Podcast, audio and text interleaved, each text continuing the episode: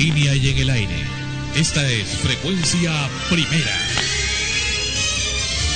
La señal de la nueva era. Una sola programación en muchos sentidos. Desde Lima, Perú, Sudamérica. Extremos. Llega a ustedes por cortesía de Powerade. Revitalízate de verdad con Powerade, un producto de The Coca-Cola Company.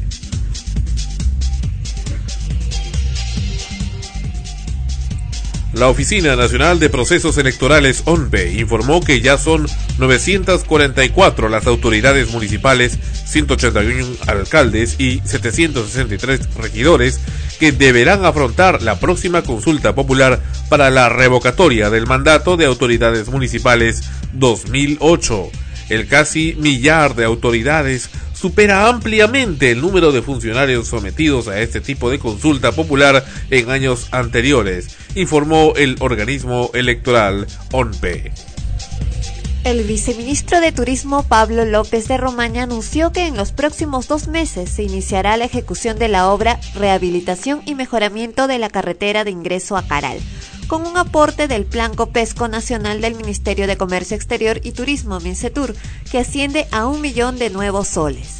La Universidad Nacional Mayor de San Marcos demandará judicialmente a la Municipalidad de Lima por haber derribado el muro perimétrico de la ciudad universitaria como parte de las obras de construcción del bypass, lo cual no estaba contemplado en el acuerdo firmado entre ambas partes, anunció hoy el secretario general de la Universidad Nacional Mayor de San Marcos, José Niño Montero.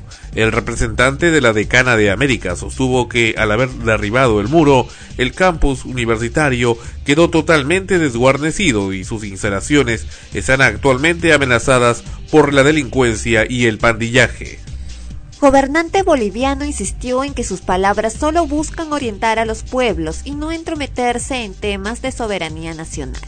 El presidente de Bolivia, Evo Morales, pidió este domingo al gobierno peruano que no se moleste por sus denuncias sobre presuntas bases militares de Estados Unidos en Perú, ya que lo hace para orientar a los pueblos a que defiendan la soberanía de América Latina con la finalidad de debilitar el paro convocado por la Confederación General de Trabajadores del Perú, CGTP, para este 9 de julio, el gobierno oficializó una serie de medidas a través de un decreto de urgencia que busca que las personas no apoyen esta medida que las quienes no apoyen esta medida puedan acudir a sus centros laborales.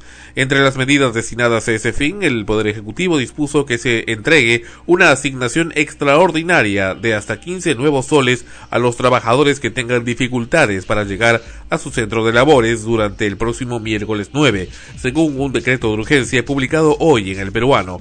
El abono correspondiente para los trabajadores públicos se realizará conjuntamente con el pago de las remuneraciones del mes de julio. Y esto es Extremos, que ya, ya está en el aire en frecuencia primera, radio, televisión e internet, en su episodio número 18. Son ustedes bienvenidos y gracias por estar con nosotros.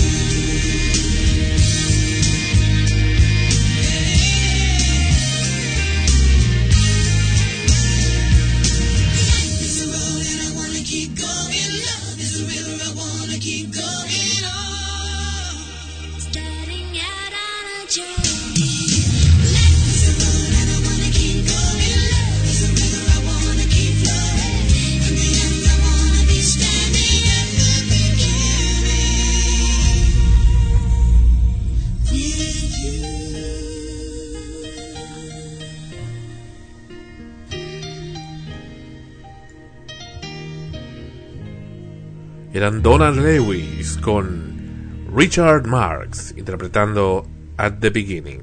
Este es un tema de la película Anastasia en la versión en inglés, interpretado por estos dos maravillosos cantantes, Richard Marx y Donald Lewis.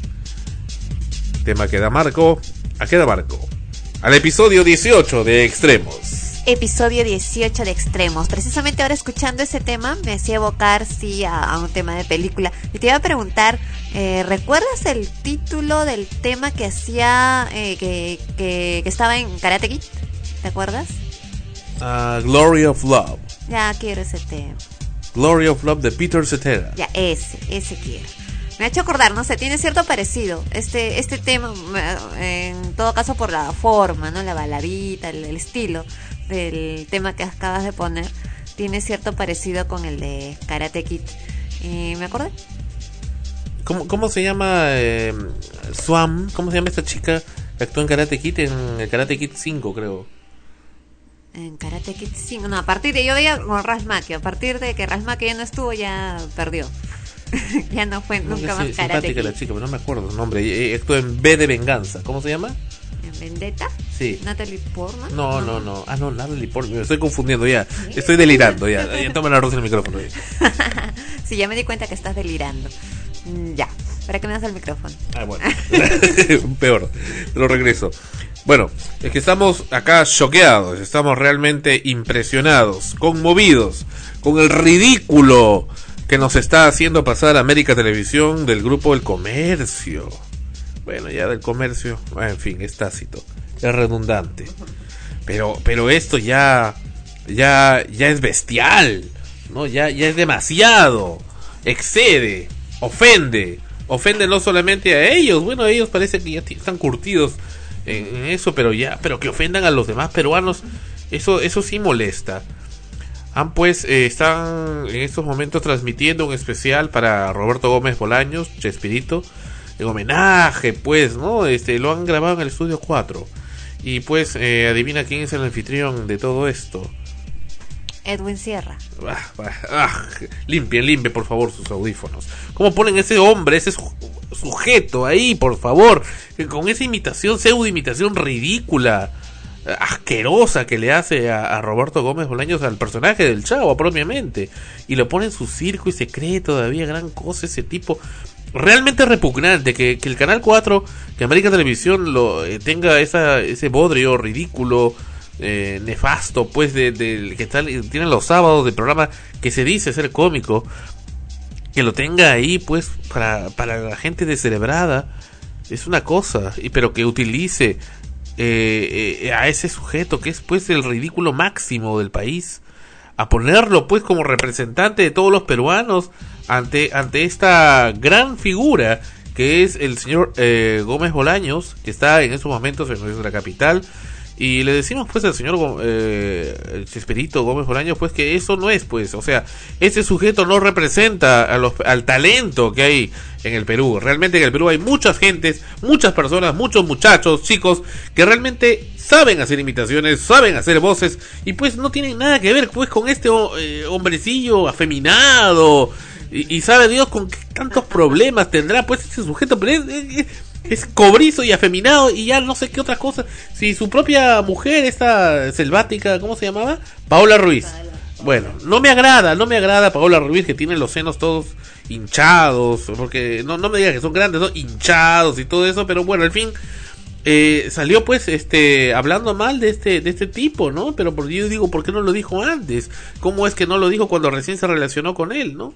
Y bueno, en fin, no, eh, el tema es que las imitaciones o pseudo imitaciones que hace ese tipo son realmente degradantes, de, completamente degradantes y más degradante creo que es lo que más mortifica es la forma como siempre asocia todo a la homosexualidad. Siempre todo tiene que estar relacionado a la homosexualidad, al, al ser afeminado. ¿Y la imitación del chavo también lo hace? Claro. No, no, yo he visto... Él hace la imitación del chavo. No, ya pues. sé, pero me refiero a... De un chavo gay. Ah, no te pases. Claro, es que eso es lo que hace, desfigura completamente la imagen ante los niños. Claro que sí, le, da pues esa tona, esa, esa, esa, ese tinte, pues, ¿no? Porque es clásico, eso se le, se le escapa y es asqueroso. es realmente este asqueroso, repugnante, bestial. Te- te- tendría que verlo para analizarlo. Yo tengo en la mente la idea de lo que él hace con otros personajes en los cuales sí estoy de acuerdo contigo porque no me agradan sus imitaciones.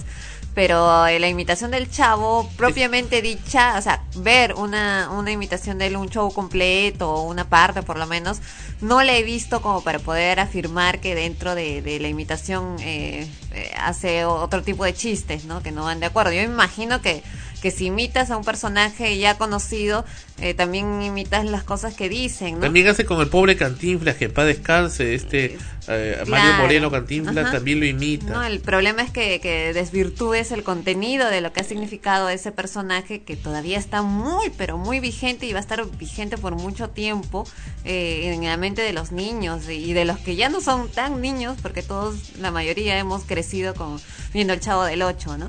Eh, bueno, como te digo, tendría que verlo para poder analizarlo y, y opinar, afirmar. Pero yo digo a los señores Miro Quesada, ¿qué, qué se creen esta gente? ah? Pisoteando. Y vamos a hablar de, de más prepotencias también acá. pero es que es- vamos a hablar hoy de más son- prepotencias esos también. son los, los artistas, las estrellas que ellos tienen en su canal y obviamente las usan, las utilizan y las muestran. por favor, porque qué ese es- estrellas. es- es- te estoy diciendo entre comillas, pues, ¿no? Lo que ellos tienen y que obviamente eh, lo tienen que vender, ¿no? De alguna Pero, ¿cómo- manera. qué- qué- ¿Por qué insistir en eso? Es que, ok, tienes esa porquería, ok, pero ¿por qué, ¿por qué presentas eso en nombre de todos los peruanos? Me incluyen, ¿por qué? Bueno, pues ya eso es genérico no solo en ese canal, sino en los medios. ¿no? Eso es lo que friega. que toman la palabra de, de todos, porque jamás vas a poder estar todos de acuerdo con algo, ¿no? Es ¿Y dónde están los demás talentos? Naturalmente, de que no los van a dejar, pues. El problema de los medios masivos precisamente es ese, ¿no? Que jamás van a poder tener la certeza de, de, de una decisión que, que pueda ser común con todas las, las personas, todos los escuchas, todo el público, porque todos tienen diferente forma de pensar. Pero de no es, eso no es cuestión de opinar y pensar, no, no, definitivamente. Este es un insulto. Este es un insulto. Es- eh, están poniendo una cualquier, un, cualquier cosa ahí. A mí, yo me siento ofendido, realmente. Ofendido.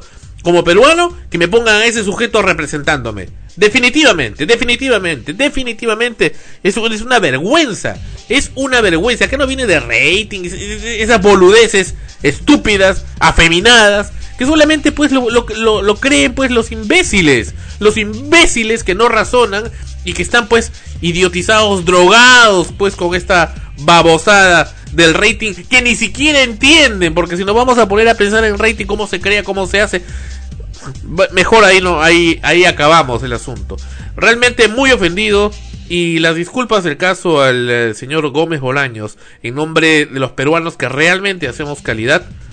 En, en nombre de más que calidad, porque en frecuencia primera tenemos también naturalmente errores, los hemos tenido, los seguimos teniendo, pero de ninguna manera voy a voy a atreverme pues a querer compararme con un personaje como como el señor Roberto Gómez Bolaños como su personaje el Chavo y ponerlo en representación de todos los peruanos sabes que ese, ese tipo en su en su demencia pues ha estado diciendo pues que se cree eh, a la par con, con Gómez Bolaños se cree el Chavo el Chavo del ocho peruano No, no, tampoco, tampoco. lo ha ¿ah? dicho, yo lo he visto, lo he visto, lo he visto en, en que Ahora que viene el circo, seguramente el, el tipo utiliza esto pues como una promoción para su circo. Bueno, en general yo no estoy de acuerdo cuando alguien se quiere, digamos, autodenominar o lo auto o lo denominan, ¿no? Otros como tal personaje peruano. Tal personaje, tal artista peruano, o sea, porque es una imitación, es una imitación y las imitaciones siempre serán eso, imitaciones, copias. El original siempre va a ser el mejor, porque es el original, porque de ahí parte y nace todo. La copia simplemente va a ser eso, una copia, nunca va a poder ser igual. Que diga que es el chavo peruano, el Rafael peruano, el José José, Luis Miguel, es cualquiera. cosa, no, es pues. que eh, igual, o sea, puedes decirlo, puedes salir a cantar y cantar muy bonito, pero lo estás imitando. Desde el momento en que es una imitación, ya es una copia, ya no es original, no puedes autodenominarte como que es tal personaje, pero peruano. O español, o mexicano, de donde quieran proceder para decirlo, ¿no?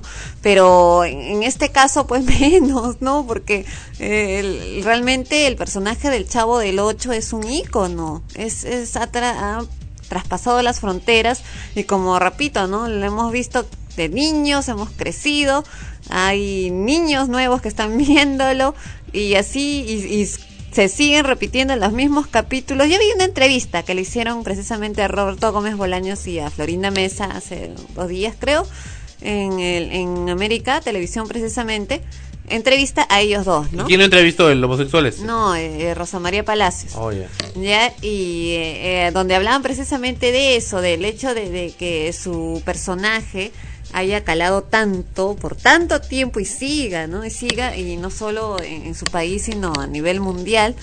Eh, lo que dijo precisamente Florinda Mesa es de que el tema central o los, en que se basa en las historias del chavo son los valores, los valores que van a ser siempre eternos y que se manejan de una manera que algunos han criticado, muchos han criticado incluso el lenguaje que empleaban, eh, y la forma, porque decían que hacían que los niños eran malcriados, en fin, etcétera.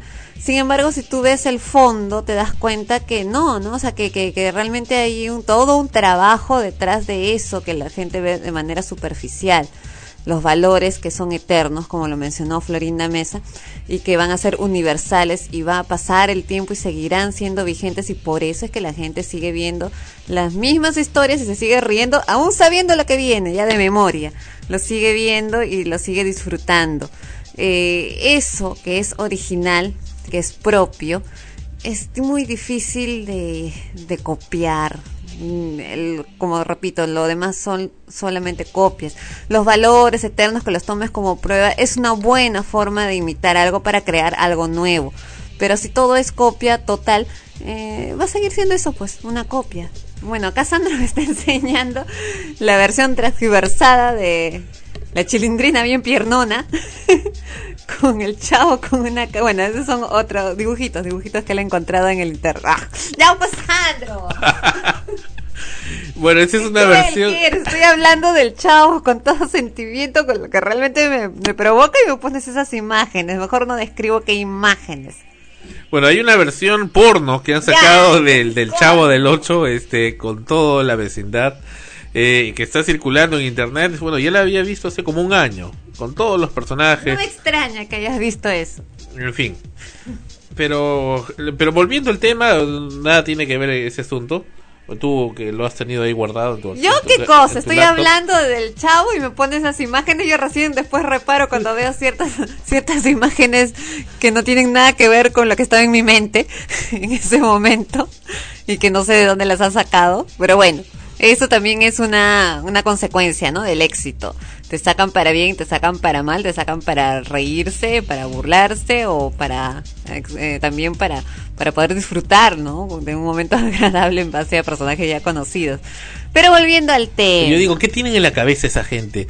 Que están dementes. ¿Qué, qué, qué, ¿Cómo se les ocurre creer que ese tipo eh, eh, es, talentoso, o sea, y el comercio todavía lo pone en internet con el, anfitrión, el señor, el gran imitador peruano de Sierra, pucha madre, ese redactor que tiene, ¿ah? Bueno, ya hace tiempo hemos hablado. De los ya hace tiempo hemos hablado de lo que significa acá en el país, en Latinoamérica, pero bueno, nosotros hablando por experiencia acá en el país de lo que significa ser famoso, ¿no? Ya otros lo han dicho también. Cualquiera que sale a hacer escándalo puede hacerse famoso de un día para otro. Cualquiera tiene su miniserie, cualquiera sale en la televisión y, tiene fama. De ahí que por ahí la chunta, ¿no? Y por ahí realmente ocurre que, que es alguien que, que, vale la pena, otros que no, y que solamente basan su vida en escándalos o en el morbo o en hacer un trabajo que no es realmente del gusto de todos, pero que aparentemente, repito antes que me cortes, me interrumpas, aparentemente por el rating tienen mayor acogida. Por eso pero que ya hemos, claro, pero ya hemos visto que hay productos de calidad en nuestro país que aquí en nuestro país no han tenido el éxito que se esperaba a nivel de rating, repito, entre comillas, y sin embargo cuando han sido vendidos fuera, han sido vistos fuera, han tenido un éxito total que incluso están a punto, por ejemplo, de hacer un, remake de una serie eh, que se transmitió, producida acá, peruana, eh, que se va a, realizar ahora en Estados Unidos, si no me equivoco, en el extranjero, porque fue muy buena. afuera. Entonces uno se pregunta cómo es eso, ¿no? ¿Cómo es que afuera sí ha tenido gran éxito y acá no? Lo que pasa es que lamentablemente el rating que tenemos en nuestro país, entre comillas, entre comillas, se basa en un patrón de conducta que se ha obligado a crear dentro de la gente. Se les ha obligado, se les ha enseñado desde que nacen y crecen a ver determinadas cosas y hacerles sentir que eso es bueno, acostumbrarlos a eso. Es como que tú pues naces en, un hogar donde tienen ciertos gustos, ciertas costumbres, que las vas adquiriendo y te acostumbras a eso y te gusta también, pues no, te preparan determinado tipo de comida, por ejemplo, de, niño, que lo asocias con alguna cuestión emocional dentro de tu hogar y te gusta, y siempre te va a gustar. ¿No? Y te gusta eso, pues, ¿no? No, no sales a la calle a comer otra cosa porque no, a ti te gusta el, el tacu de tu casa, ¿no? Y punto. Ah. Por ejemplo, a ti no te gusta, ¿ves? Son cosas que, que dependen de, de, tu formación. Es lo mismo. De tu cultura. De tu cultura. En el, en el rating peruano, lamentablemente, está basado en eso, en lo que les han dado desde niños y los han hecho creer que eso es bueno y crecen pensando en que eso es lo que les gusta. Eso, esa frasecita que se hizo muy popular, ¿no? Con Pocho Rospigliosi, si no me equivoco, lo que le gusta a la gente. Ya fallecido. Ya fallecido. Lo que le gusta a la gente funcionó durante un tiempo. En el tiempo en el cual realmente se hacían cosas para el gusto y el deleite del público.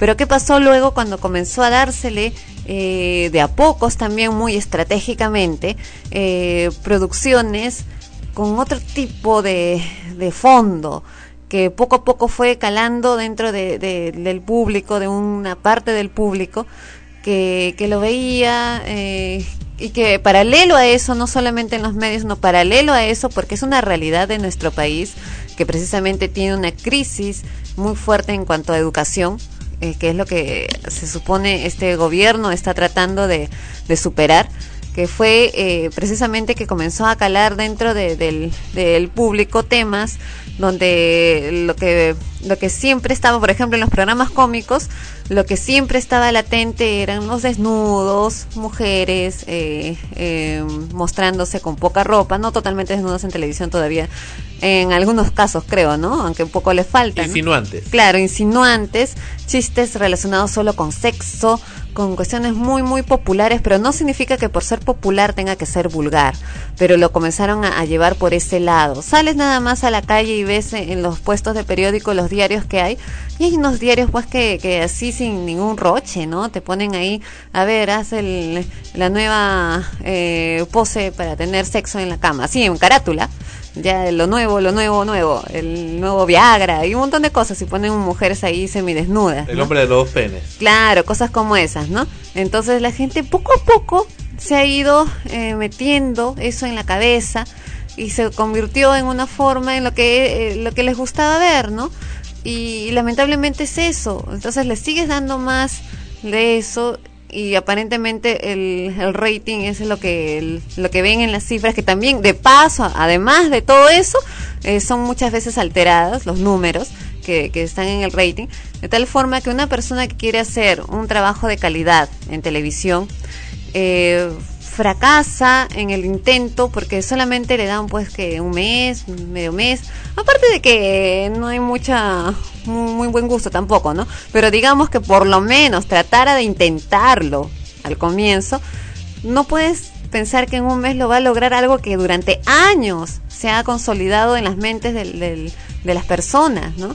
Para poder eh, llegar a, a, a, modificar, a cambiar esa, ese tipo de mentalidad, va a pasar mucho tiempo, tendría que crearse un medio, eh, por lo menos, que comience a trabajar esto con las miras de que, de que va a poder tener resultados completos en por lo menos un par de años. No en un mes, no en dos meses. Puede que tengas ciertos eh, logros en ese tiempo que, que son eh, precisamente, eh, que, que se llega a ello precisamente por una estrategia, pero para poder lograr algo más contundente va a pasar mucho más tiempo pero acá no se da esa oportunidad. Todo el que sale en un medio de eh, televisión, por ejemplo, incluso en radio, en radio quizás a veces es un poco más permisible a veces, pero sobre todo en televisión eh, en un mes hay programas que ni una semana han durado, no salió el primer programa y ya fue, fueron. El, el programa, el, el crear un medio que lave, digamos, todo el sistema mundial prácticamente, ¿no? O occidental.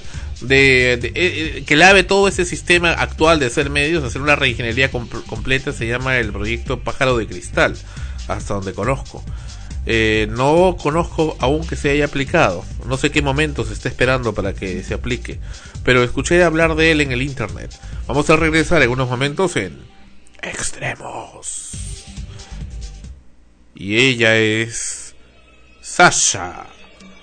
Sasha 10. No, no es Sasha 10, es Sasha Sokol. Sasha viene con No me extraña nada. Regresamos en Extremos.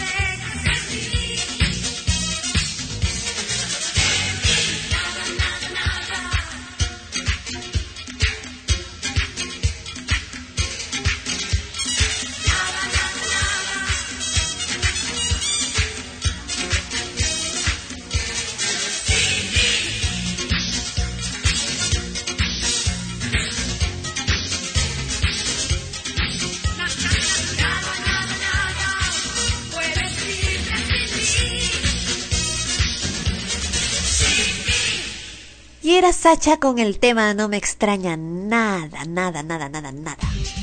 Pero no es Sacha, sino Sasha. No es como Alacha. Sasha. Sasha, Sasha.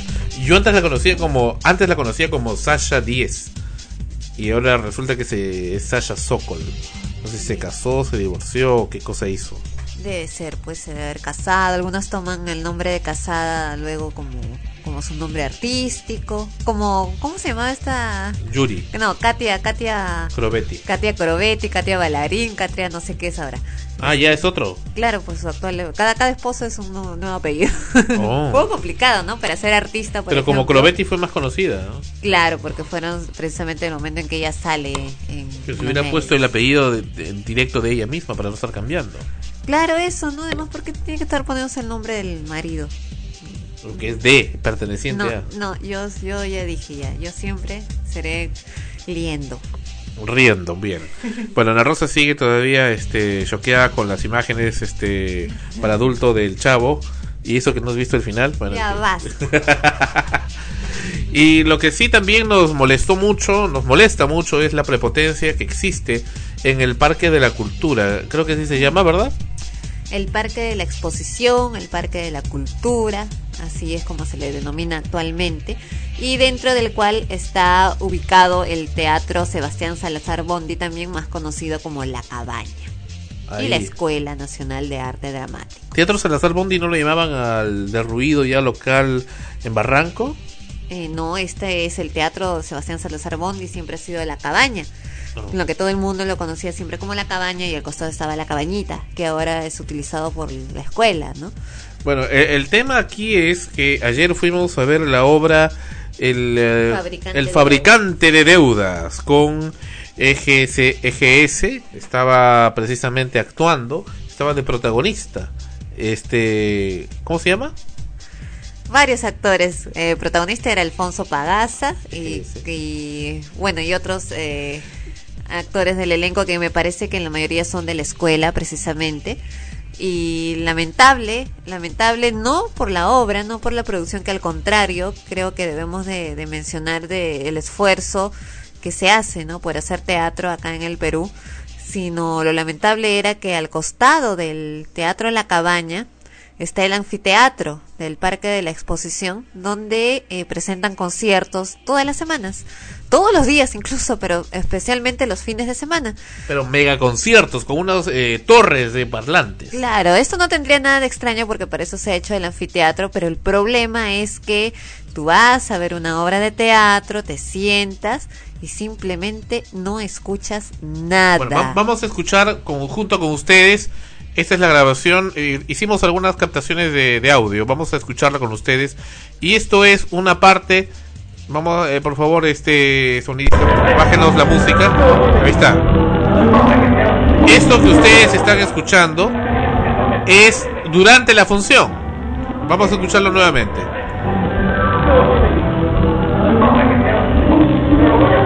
Ojo que los actores ya están en escena. Ah, ah, ¿Escuchan a los actores? Están actuando.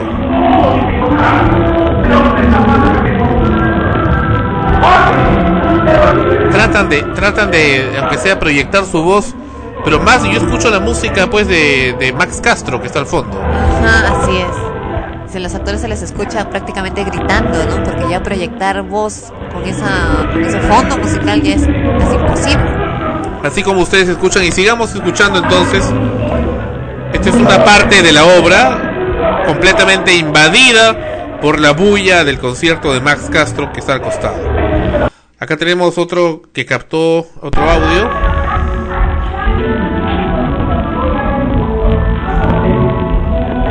Lo hago porque precisamente capaz no nos creen, ¿no? Capaz piensan que es una bullita.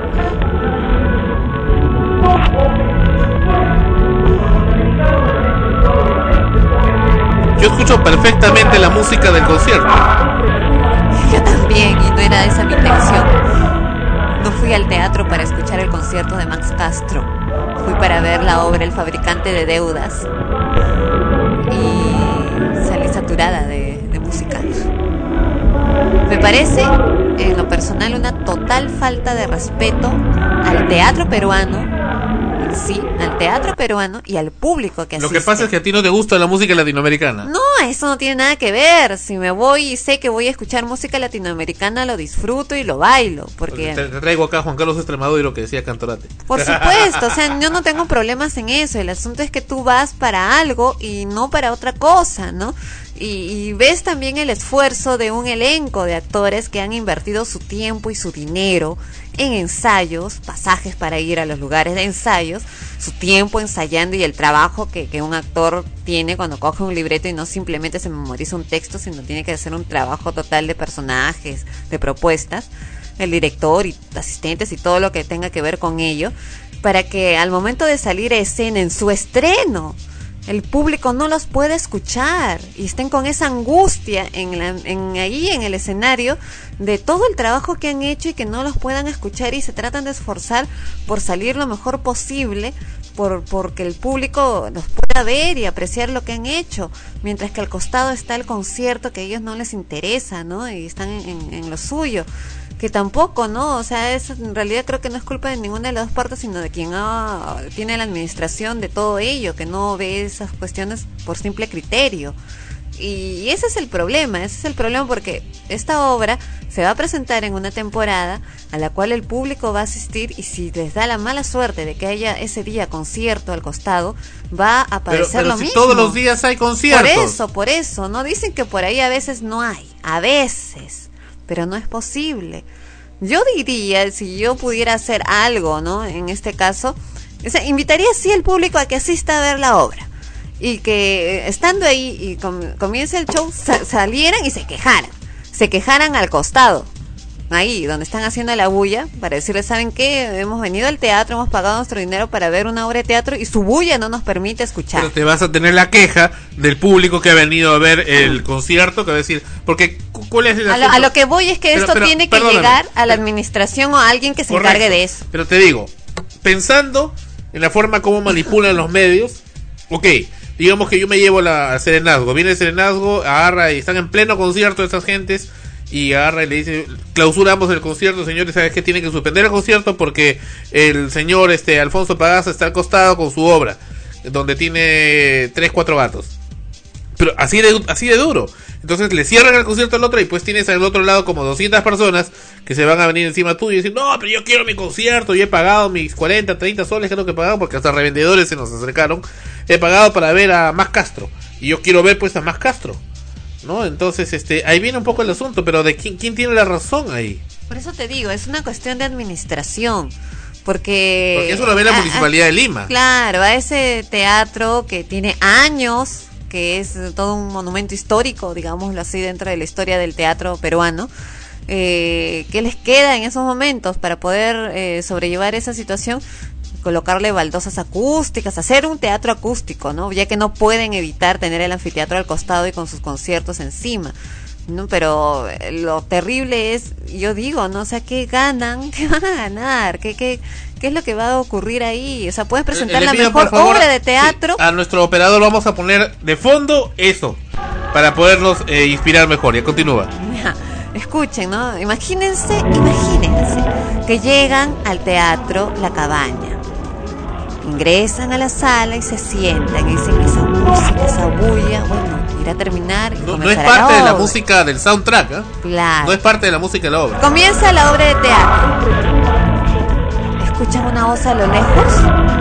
Es la voz de uno de los actores. Tratando de decir su texto y que lo escuchen. Pero no puedo escucharlo porque sigo escuchando a Max Castro. Con toda su bulla. Entonces me paro y me voy más adelante para ver si así puedo escuchar a los actores. Ok, ahí escucho un poquito más. Pero no entiendo. No entiendo qué dice. ¿Qué pasa? Me dio sueño. Lamentablemente me dio sueño y no porque la obra estuviera mal, porque la Pero obra es que, que una se buena esforzaban. obra. Claro, ¿no? Había una El chica bien guapa, blanca, no sé cómo se llama. La hija, la que sea de la hija. O sea, en general, ¿no? ¿Qué, qué problema? ¿Qué problema y qué cólera? ¿Qué cólera eh, ver, Impotencia, eso? ¿Qué impotencia. impotencia? Claro, Es impotencia. la prepotencia, o sea, te ponen el zapato encima diciendo, yo, mi- mis entradas valen más y por tanto tengo más derecho, tengo derecho a hacer la bulla acá. Claro, o sea, después- pongo mi bulla encima tuyo. Ajá, eso, ¿no? ¿Y, y, y qué, ¿Y qué hay con ellos? ¿Qué hay con este eh, elenco de actores?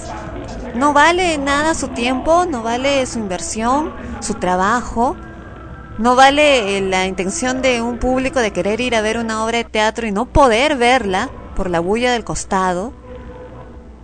O sea, que porque cuesta menos o va menos gente, porque lamentablemente, si yo voy, yo he ido esta vez, difícilmente voy a querer ir a ver otra obra al teatro mientras sepa que me va a ocurrir eso, porque sé que no voy a disfrutarla, no voy a pagar mi entrada para no ver, no disfrutar, no apreciar la obra de teatro, y no por culpa del grupo, sino por culpa de la administración o quien se encargue de eso. Yo no sé qué problema tenían ese teatro porque sabía que los querían este, votar de ahí y querían también, aunque les parezca increíble, eh, derruir ese local. Bastante bestialidad hizo la hace dos administraciones la- esa mujer eh, fina capriata, fina todavía esa tipa, Josefina se llamaba esa tipa, ah, su madre, una vergüenza de Barranco que estuvo pues de alcaldesa esa mujer y mandó derruir el local, pues, no me acuerdo cómo se llamaba, de que le llaman La Lagunita, y en Barranco, entrando a Barranco, pues un local, por cierto, una casa Tudor muy parecida a, esta de la cabaña. Eran del mismo tipo, del mismo estilo arquitectónico. La de, de- la de- de- mandó derribar, derribar completamente para hacer disque museo de arte, arte moderno, arte, arte moderno. ¿Moderno de qué cosa? Y agarró y de- puso ahí, derribó todo, dest- destruyó la lagunita, taló los árboles y puso ahí cemento, puro cemento y unos fierros a medio construir. Y ese es pues el Museo de Arte, que se le encargó a una empresa privada y que los tienen en concesión y ahorita está en litigio. Y la municipalidad, la gestión actual no sabe cómo votarlos. Imagínate, ¿y eso qué quieren hacer ahí? ¿Qué pretenden hacer en ese local de la cabaña? O sea, porque me da la impresión, hemos querido hablar, lo- localizar a los encargados de la, de la Escuela Nacional de Arte Dramático y también a los encargados de la cabaña para que nos expliquen qué es lo que está pasando ahí. Los quieren votar, no pueden hacer nada, necesitan apoyo de la prensa porque hay mucho marica también en la prensa que no le da la gana actuar. Y de eso ya podemos vamos a hablar en otro momento también, de que se hacen, se hacen los cojudos, se hacen los idiotas. Para ciertas cosas se hacen los idiotas, pero cuando realmente tienen intereses ahí están número uno. Y esto es una falta de respeto a quienes quieren hacer cultura. Realmente yo me siento indignado. Indignado. Hay cosas que discrepo con tu amigo este Alfonso, te digo en la rosa, no hay obras que no me han gustado. No me parece algunos estilos que tiene, pero sí me, me doy cuenta que él, tanto junto como sus, amigos o, compañeros que estaban ahí, son gente que, que se esfuerza y hace una inversión, como bien dices, de querer hacer algo diferente, de querer, querer hacer algo en este país. Porque ¿qué les costaba largarse a otro país y hacerlo afuera como muchos hacen? Pero no, se quedan acá y se esfuerzan. Pero mientras pues les ponen el zapato, la bota encima, con esto, estos tipos al costado, que no son los más Castro ni tampoco la promotora. Es la municipalidad de Lima que permite esto, porque es de la municipalidad ese parque, ellos lo han remozado, ellos han construido el anfiteatro simplemente lo dan en concesión pues a estas promotoras pues y ellos pues vienen y actúan. Y estoy convencido que esos artistas que se están presentando ahí no tienen ni siquiera la mínima noción del daño que están ocasionando.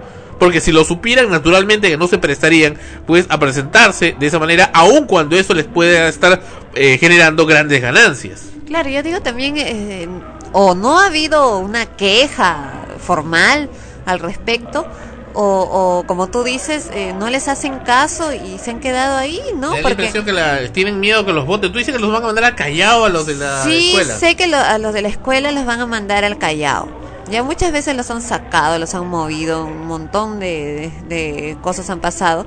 Eh, Actualmente todavía están ahí, porque está el Teatro de la Cabaña y al costado está la Escuela eh, de Arte Superior de Arte Dramático, que está al costado de, del mismo teatro, donde toman sus clases y también hacen sus presentaciones como forma de práctica y también de autofinanciamiento, porque la mayoría lo usa para poder cubrir sus pasajes, pagar su mismo, sus mismos estudios, ¿no? Y también tienen que ser víctimas de este, de esta bulla, porque están en clase. Esta bulla que estamos escuchando de fondo musical precisamente ahora, así que no, Claro. no crean que hemos cambiado de fondo. de una obra de Sebastián Salazar Bondi. O sea, imagínense ese fondo musical. Bueno, estos, y estos algo chicos. más, y algo más, algo más. En la entrada, que está precisamente para la esquina de Petit Tours con 28 de julio, donde está la entrada del parque este de la cultura, donde precisamente era al costado del, del antiguo local del Ministerio de Transportes y Comunicaciones. Ahí van ustedes a ver, si pasan, siempre, todos los días, grandes, grandes pancartas, gigantes, gigantografías de, la, de los shows musicales de latinoamericanos que se presentan ahí. Están anunciando shows para fiestas patrias, etcétera. Nos- Ana Rosa y yo pasamos ayer, anoche, a eso de las 19, 20 horas, ¿recuerdas? Pasamos por atrás. ¿Y, y qué creen que encontramos atrás? Mucha gente orinando. Olores a orines, a excremento, a heces fecales. De gente que salía de esa presentación o que se iba. Madres poniendo a sus hijos que orinen ahí. Eso es lo que tapan esos carteles, Dios mío. Esa monstruosidad permite el señor alcalde de Lima. Yo respeto a quienes les gusta la música latinoamericana, inclusive hay canciones muy bonitas, para que es parte de nuestra cultura étnica. Sin embargo, de ninguna manera podría permitir o confabularme con la prepotencia. Así se presente quien se presente, así se presente Thalía o música jazz, lo que fuere. El hecho es en sí cómo invade otra obra. Del mismo modo, podría ser también la obra de- de tu amigo Alfonso que tenga parlantes muy estridentes, pues, y los invada a los otros. Claro. Entonces, naturalmente, ahí también sería entendible, pero no es el caso. Este es el caso y es clarísimo. Quien tiene plata, actúa y hace lo que le da la gana. Eso es lo que estamos viendo. Y por eso hemos puesto esta, este fondo musical, entre comillas, que es pues la bulla, la bulla precisamente que hemos encontrado dentro del recinto de la presentación y durante la función. Y sé que han perdido presentaciones, ellos han vendido entradas completamente a instituciones, pues que han ido, pues si se han encontrado con esta bulla y han perdido la devolución de su dinero. Realmente aberrante, increíble, indignante y sobre todo la pasividad. ¿Dónde está la ley? ¿Dó- ¿En qué país estamos? ¿Estamos en la jungla? ¿Dónde estamos? ¿Dónde estamos, señor este alcalde de Lima? ¿Dónde está usted? ¿Sabe usted de esto? ¿Sabe de esa gente que está orinando atrás de esas gigantografías?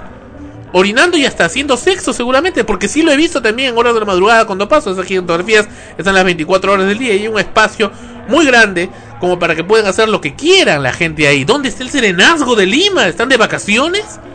¿Dónde está la gente de fiscalización, de medio ambiente? ¿Dónde están? ¿Dónde están? ¿Las obras de teatro pagan impuestos a la municipalidad? Esa obra no sé si pagará impuestos, pero las obras de teatro pagan impuestos a las municipalidades Pues cuando hacen su temporada. El que paga exige. Y así no lo pague. Está- están dando un servicio a la comunidad. No están ofreciendo ahí, pues, este, una obra pornográfica. Están ofreciendo una obra cultural que va a mejorar. Señora, eh, este, señor primer ministro, ¿dónde está usted? ¿Usted conoce de esto que está ocurriendo? La, la, la congresista este, Mercedes Cabanillas, que es tan tan este interesada en las acciones culturales debería también el Congreso pronunciarse frente a esto realmente es completamente reitero indignante insultante el que este porque esta es una forma de presión es una forma de decir lárguense váyanse y eso así así no se actúa así no se hace y protestamos enérgicamente desde esa tribuna de frecuencia primera y en el programa extremos Y. Regresamos. Regresamos con más en extremos, en frecuencia primera. Yo nací para amarte. Esta es la canción que interpreta. Ya, ya se acabó la bulla. ¿Interpreta quién interpreta? Alejandro Fernández. Alejandro Fernández en Alejandro frecuencia primera y en extremos en el episodio candente número 18.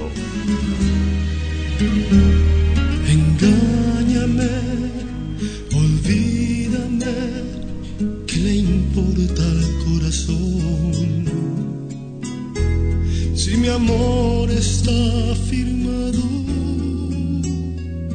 para ti, sin condición, castígame y miénteme, te confieso, me da igual. Hace tiempo ha decidido mi corazón a quien amar.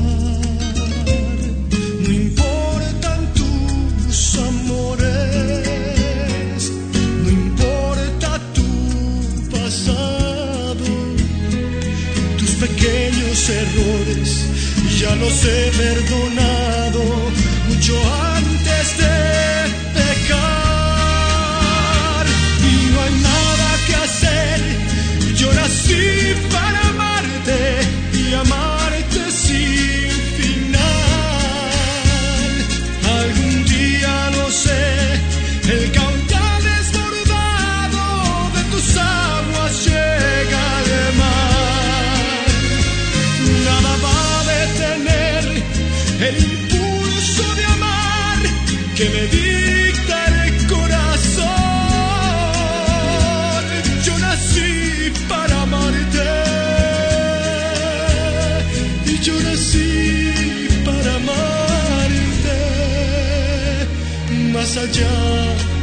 la razón.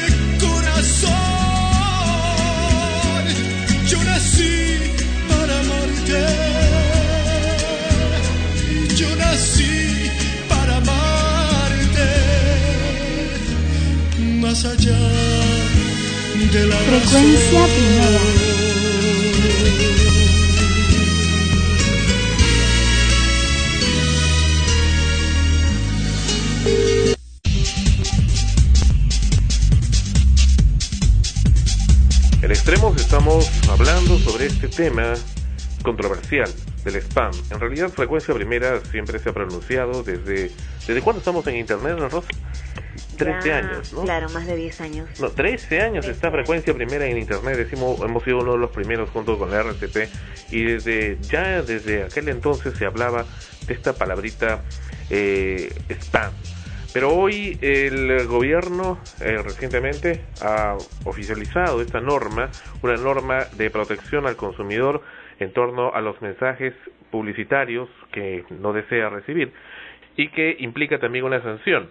Precisamente estamos en conversación con la ingeniera Eva Céspedes Correa y es secretaria técnica de la Comisión de Protección al Consumidor de Indecopi. Eh, bienvenida, ingeniera Céspedes. ¿Cómo está? Buenas tardes. ¿Qué Gracias por la llamada. Gracias, bienvenida acá a Extremos en Frecuencia Primera. Encantada. Eh, Estamos conversando sobre este tema y muchos nos han llamado porque precisamente fuera de, de esta, hasta ciertamente como algunas personas lo han llamado cacería de brujas, como algunos piensan, del spam o buscar a la gente que haga spam, ha causado también cierto temor de algunas personas que envían simplemente mensajes personales a otras gentes o utilizan mucho el correo electrónico. Eh, diferenciemos un poco. El Indecopi, ¿cuál es su competencia respecto a los mensajes eh, de correo electrónico que uno envía a terceras personas? Sí, eh, especificar para aquellas personas que envían correos que no son comerciales, sino que son mensajes de otro tipo, que no les es aplicable esta norma. Esta norma lo que regula son los correos comerciales no solicitados. Estamos aquí, estamos hablando de aquellos correos cuyo contenido es básicamente publicitario y que Ya. tienen por objetivo poder realizar transacciones comerciales. Ya, correcto. Digamos que eh, si yo envío un mensaje, pero que soy eh, muy insistente, eh, de, de cualquier cosa que no, no contenga la venta de un producto o servicio, este y bueno, eh, lo envío a una persona una y otra vez y esta persona dice no me lo envíes más, no me lo envíes más, como los boletines, por ejemplo, informativos, o hojas de noticias, o, o entidades o asociaciones que envían también estos informativos, pues ya no lo desean recibir, sin embargo, por alguna razón no se puede desuscribir, en este caso no estaría Indecopi en competencia.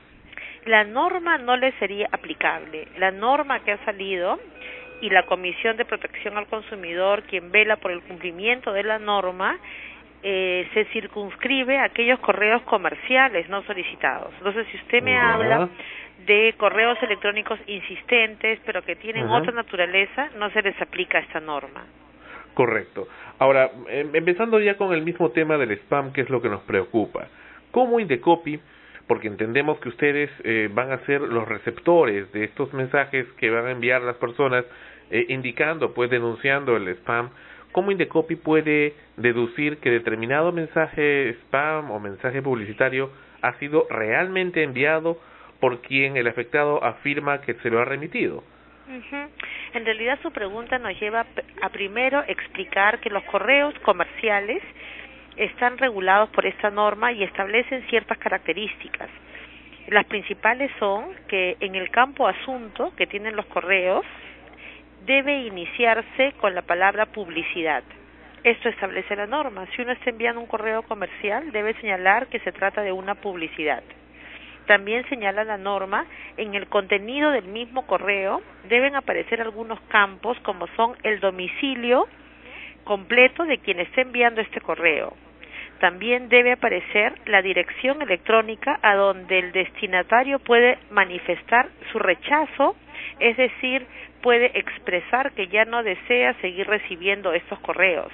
Y es ahí en donde se involucra el Indecopy, porque señala esta última norma que ha salido, que perfecciona la anterior, que este, este rechazo del correo puede ser con copia a una cuenta electrónica que Indecopy ha implementado para dicho fin.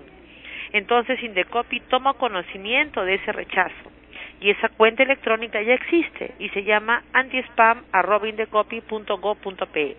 Entonces si la persona vuelve a recibir un correo a pesar de que ya lo ha rechazado, este segundo correo sirve como medio probatorio para el Indecopy para que la persona pueda presentar su denuncia. Pero ahí viene precisamente, eh, y acá hay varios temas un poco que tratar solamente de esta pregunta, que quedan sueltos y que los medios no están tocando, pero nosotros sí. El tema es el siguiente, ¿qué es, eh, ¿a quién registra Indecopy? ¿Al correo que le ha enviado? Eh, ese, ¿Al mail, al remitente del mail, al nombre de la persona que dice que le está enviando? ¿A quién lo registra como agresor? Indecopy recibe copia del correo de rechazo. Ese Correcto. correo de rechazo está dirigido a la dirección electrónica que quien hace la publicidad consigna. Si yo Correcto. envío un correo eh, spam, un correo comercial, un correo Correcto. electrónico comercial, yo debo consignar en mi correo una dirección electrónica donde los destinatarios me pueden manifestar su rechazo, es decir, me pueden decir ya no deseo recibir más correos suyos. Entonces, cuando yo como destinatario hago uso de este correo que me, que me facilita la empresa y que por ley lo tiene que hacer, yo lo puedo hacer con copia al correo que Indecopy ha creado, que es el anti-spam. Entonces, Indecopy ya toma conocimiento de todos aquellos rechazos que los destinatarios están manifestando. ¿Y, ¿Y qué ocurre si es que alguien usurpa un correo o crea un correo con la intención de perjudicar una empresa? Por ejemplo, eh, un X eh, crea un correo sobre una empresa mandando publicidad, pero en realidad la empresa no ha emitido ese correo, lo están haciendo por, perjudi- por perjudicarlo, ¿no? ¿Y cómo es que la empresa eh, participa en este tema? Porque aparece dentro del contenido Claro, digamos, vamos a poner un ejemplo más claro. A mí se me ocurre, por poner un ejemplo nada más, yo a mí se me ocurre crear un mail que sea postmaster arroba indecopy.gov.p. Lo creo y hago un- lo que se llama impersonation, me voy a una cabina y comienzo a enviar mensajes publicitarios vendiendo, no sé, algún servicio de los que proporciona Indecopy. Comienzo a enviarlos, naturalmente los rechazos llegarán a Indecopy. ¿No? Y una y otra vez, y lo sigo enviando todo el tiempo que a mí se me plazca, o sea, pero en realidad no es Indecopy el que lo está mandando. La dirección, Claro, incluso, para todos los ello- datos de Indecopy, ¿no? Pero, que ¿quién- ¿a quién registramos ahí? Sí, tienen que haber peritos informáticos donde se pueda eh, lograr que se obtenga una prueba de que estos correos no han sido emitidos por el Indecopi. Para tal fin, la empresa tendrá que poner a disposición de estos peritos informáticos sus servidores y todos aquellos equipos de donde ellos envían sus correos, ¿no? Eh, ¿Y eso en qué momento se da? materias, En distintas materias, la parte probatoria es un aspecto complicado. Este tema tecnológico tiene sus particularidades, como también lo tiene el sector inmobiliario, médico y bancos, cuando son temas complejos que no basta con las pruebas que pueda presentar el denunciante ni el descargo de la compañía, de la empresa, se requieren peritos. Y en ese tema tecnológico también existen peritos informáticos, ¿no? Claro, pero ¿esto en qué instancia se da? Se da en, digamos que yo eh, por segunda vez consecutiva recibo un spam de juanperez.gmail.com. Entonces, inmediatamente eh, Indecopy ya está informado de eso porque ya se lo he enviado anteriormente, el primer rechazo. Entonces, inmediatamente informo eso, pero resulta que eh, aparece el señor Juan Pérez y dice, no, yo no he enviado nunca nada a este señor ni a nadie.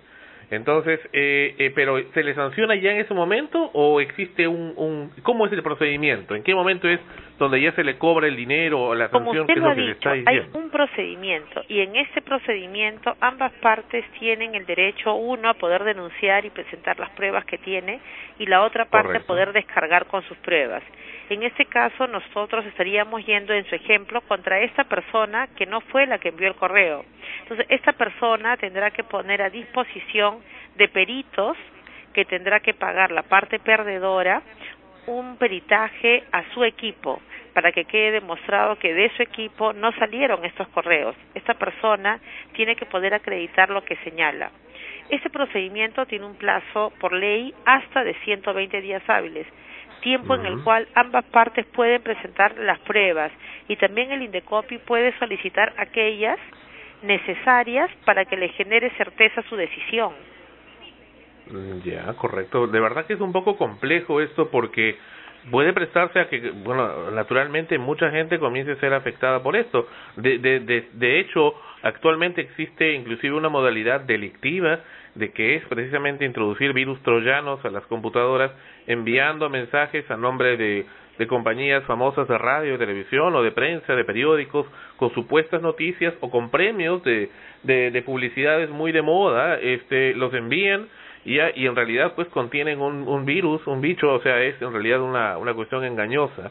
Pero en realidad esas, esas compañías no tienen la culpa porque son alguien, son gentes que toman su nombre simplemente. Es cierto, en este tema de la tecnología es más fácil poder usu- usurpar una personali- una personería jurídica, una denominación social que en otros sectores. Pero justamente para eso también existen peritos y personas especialistas, ¿no?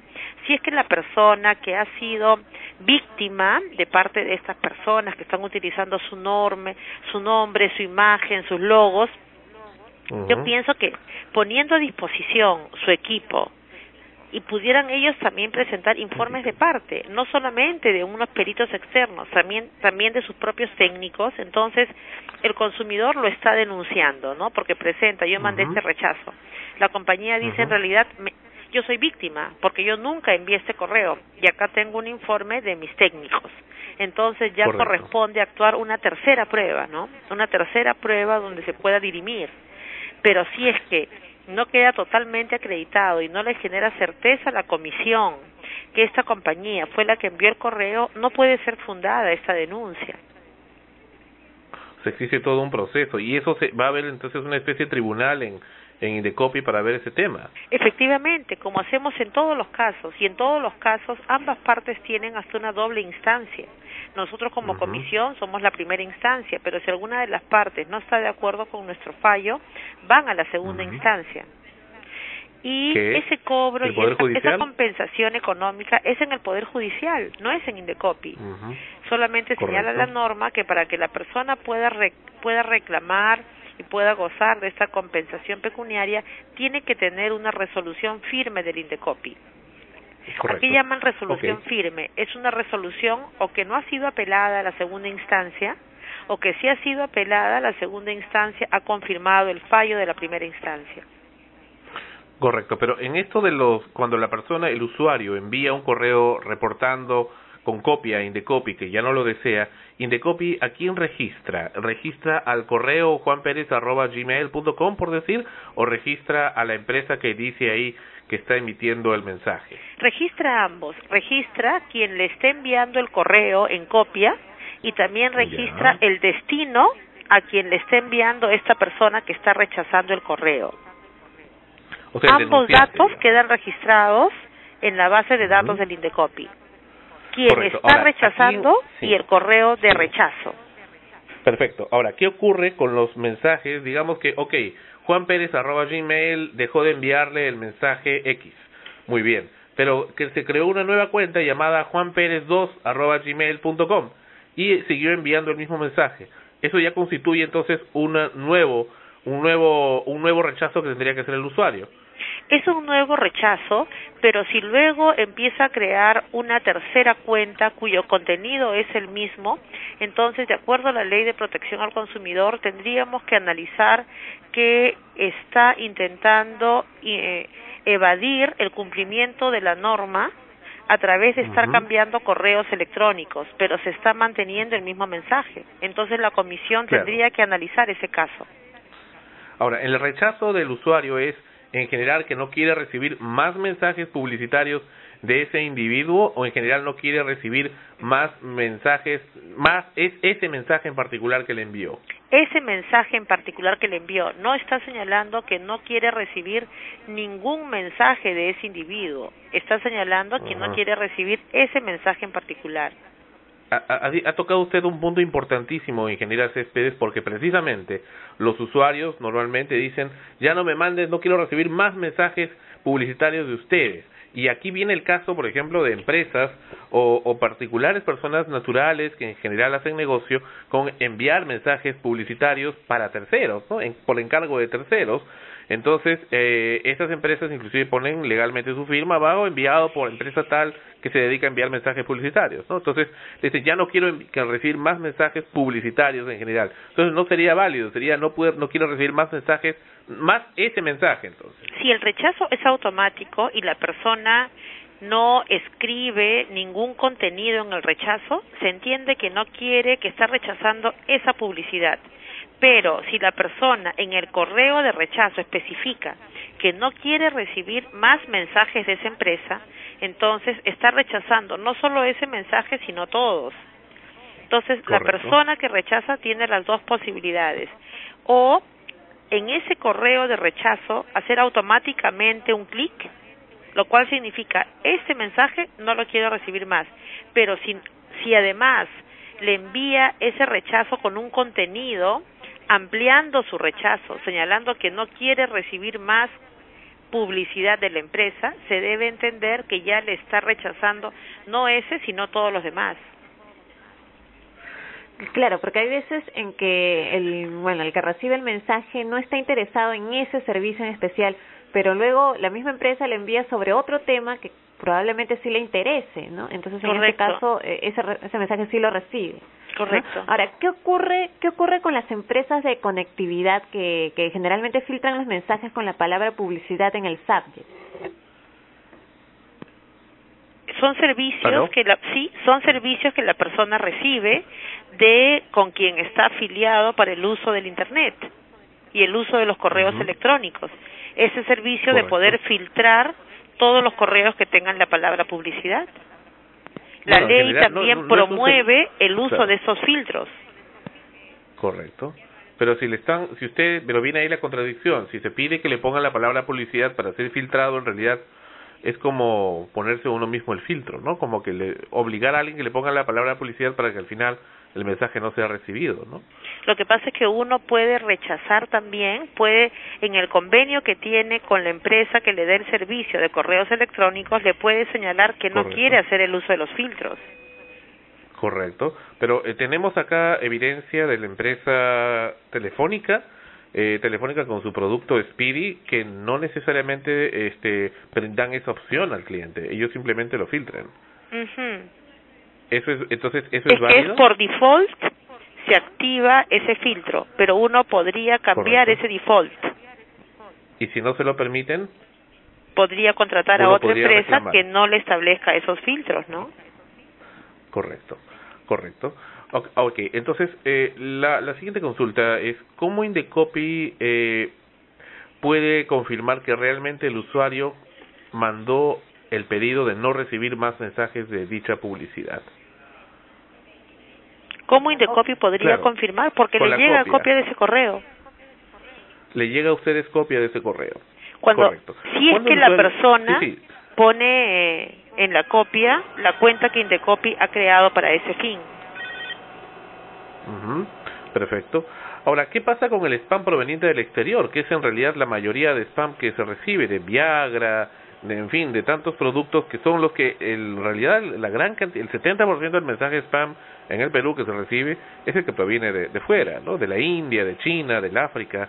Uh, un poco, ¿cómo, ¿cómo es eso que se, se da tanta importancia al spam peruano que en realidad no es el, no es el mayor, ¿no? Claro, pero como ¿Cuál conversamos, es un poco la intención? se abre De que no crezca, ¿no? Claro, pero eh, se inicia un procedimiento, como hemos señalado, un procedimiento donde ambas Claro. partes pueden presentar prueba y pueden presentar descargos, pero para ello se requiere un domicilio a donde poder notificar los pasos de ese procedimiento, las resoluciones de ese procedimiento. Y eso tiene que ser en territorio nacional. Entonces, si es un spam que viene de fuera, no podemos aplicar no la norma del spam, sino no se puede llevar a cabo este procedimiento administrativo, que la base es que sea en territorio nacional. Correcto. ¿Y cómo Indecopy deduce el domicilio de quien está enviando el spam?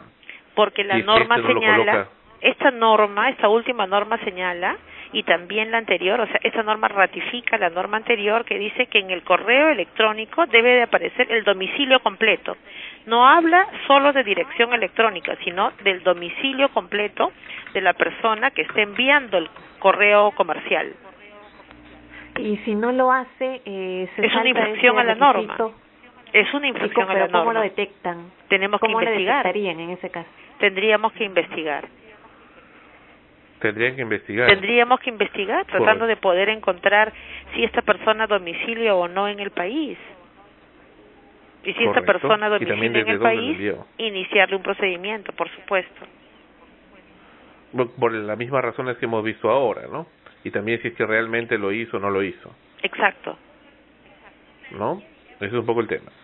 Correcto. Ok, ahora, finalmente una consulta, este, y le agradecemos mucho porque en realidad ha sido bastante esclarecedor eh, las respuestas que nos ha dado y, y en realidad son importantes, ¿no? Para, para mucha gente que se dedica a esto. eh, las empresas que consideran y, han- y bueno y, han- y utilizan sobre todo pequeñas empresas no pymes que ven en el envío de correos electrónicos hechos a través de estas firmas que se dedican a enviarlo en- encargan a estas empresas diferentes que que, que ofrecen sus servicios a enviar mensajes spam o mensajes de correo electrónico publicitario como una forma de supervivencia como una forma de crecer eh, ¿qué se les puede decir a ellos? ¿Que lo que están haciendo está bien, está mal? ¿Que van a ser enjuiciados, se convertirán en delincuentes por hacerlo? ¿Cómo, ¿Cuál es Yo un creo poco que la, primero cumplir con todas las características que deben tener los correos electrónicos para no infringir la norma, que en el asunto pongan publicidad, que si el contenido es para solamente para personas adultas que pongan publicidad para adultos, que cumplan con poner el domicilio, su domicilio completo y que pongan el correo electrónico donde los usuarios pueden rechazarlo. Y si un usuario lo rechaza, no le vuelvan a enviar ese correo. Existe un grupo de personas que no quieren recibir publicidad, pero otras personas que sí. Entonces, en realidad, cada uno es libre de poder recibir los correos publicitarios que considere. Si es que rechaza algún correo, él, la compañía, la empresa tiene que respetar la decisión del, del usuario. Es más, si no lo hace, no va a ser atractiva esta empresa para los usuarios. No por continuar enviando un correo a un usuario que no desea recibirlo va a poder vender más, porque por último el usuario lo va a borrar sin siquiera abrirlo. Entonces, podríamos pe- podríamos incluso decir que no es siquiera un usuario potencial.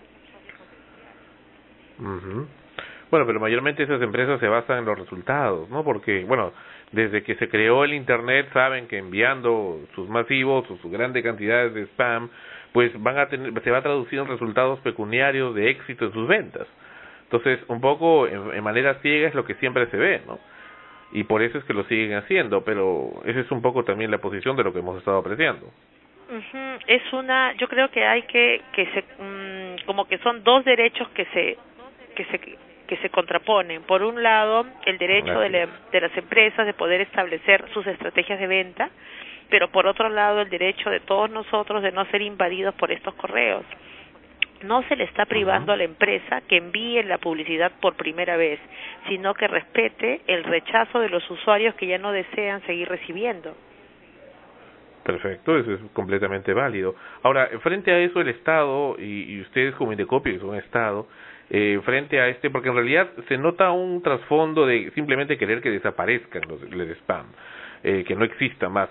¿Qué alternativas a esto da para los pymes, no? Para que puedan seguir Yo creciendo no y difundiéndose y publicitando. porque la primera vez sí se puede enviar. Hay que ver el resultado. Creo que hay que ver las estadísticas Correcto. de cuántas personas rechazan estos correos. De repente nos podemos encontrar con sorpresas que existe un buen porcentaje de personas que no rechazan. Yo le podría decir que en Indecopy no estamos hablando de una cifra sustantiva sobre rechazos de los correos. Ahora, y aquí habría que ver cuáles son los que rechazan, porque también hay, se, se busca y se forma el estereotipo, ¿no? O sea, dicen, cor- el, el correo es un problema, el spam me molesta, pero le digo, ok, ¿qué es lo que te molesta de lo que estás recibiendo? No, es que me, me, me meten virus, por ejemplo. Ok, pero ese es otro tipo de spam. Eso no son los, los pequeños empresarios que quieren enviar. No, es que me llega eso del Viagra, esos son el spam que viene de fuera. Ahora, si quitamos lo de los virus, lo del farming, phishing y, y este tipo de cosas, queda solamente los enviadores de, de emprendedores. ¿Y cuánto porcentaje del spam que molesta es eso, no? Es un poquito lo que habíamos estado también viendo, ¿no? Ujú. Yo creo que cuando hay un periodo mayor en el que se pueda evaluar estadísticas, vamos a poder analizar quiénes son las personas que están rechazando, qué segmento de la población y qué tipo de publicidad es la que están rechazando. De repente nos encontramos también con información que no rechazan publicidad propiamente de ventas, sino están rechazando otro tipo de publicidad. Eso yo creo Sería que de acá interesante y, claro, a un tiempo vamos a poder contar esta información. Claro, que puedan hacer en vuestra página web algún tipo de encuesta o algo sobre qué tipo de spam es el que le molesta. Exacto, Porque poder el- analizar los peruano- spams que son rechazados. Los peruanos siempre somos simplemente de quejarnos, ¿no? Pero de manera genérica, pero cuando hay algo específico, que es lo que molesta, ¿no?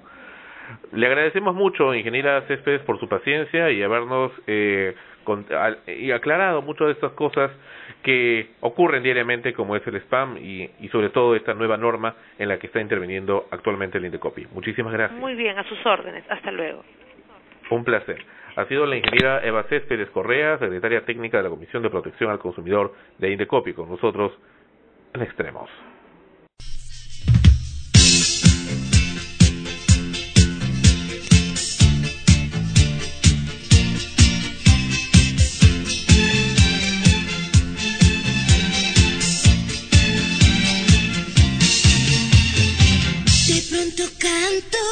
Será porque te amo y siento el viento que pasa por tus manos. Todo es distinto cuando te estoy mirando. No me comprendo,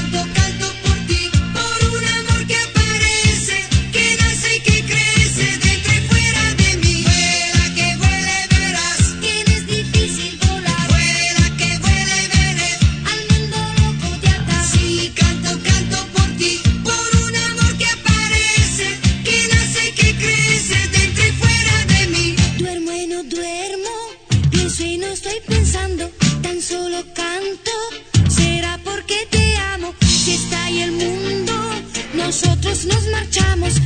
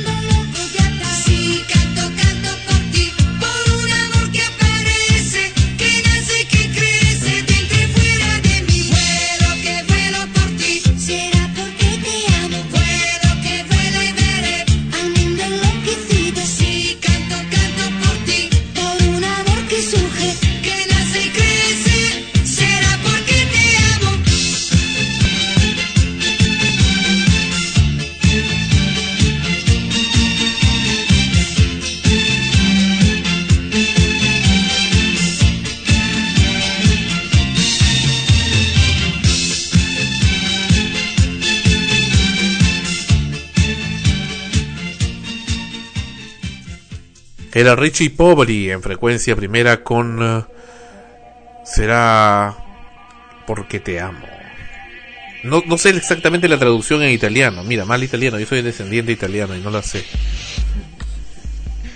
Ya. Iba a decir casi eh, será porque estudiado. Porque esa es la, la- Ginny Hoffman y le hizo en, en versión cómica. No, pero será porque te amo. Ese es el, ese es la, el título en español. No, pero le hemos pasado la versión en italiano. Ah, no sé, pues tú tienes que saber, pues. Bueno, esto es Extremos en frecuencia primera, donde la emoción de la radio está. ¿Y qué les parece? ¿Les gusta? Y si les gusta, escriban. Acuérdense de nosotros, escriban, cuéntenos qué, les- qué es más lo que les gusta, qué es lo que les disgusta. Y cuéntenos también su parecer respecto a este programa que ya va en su episodio número 18.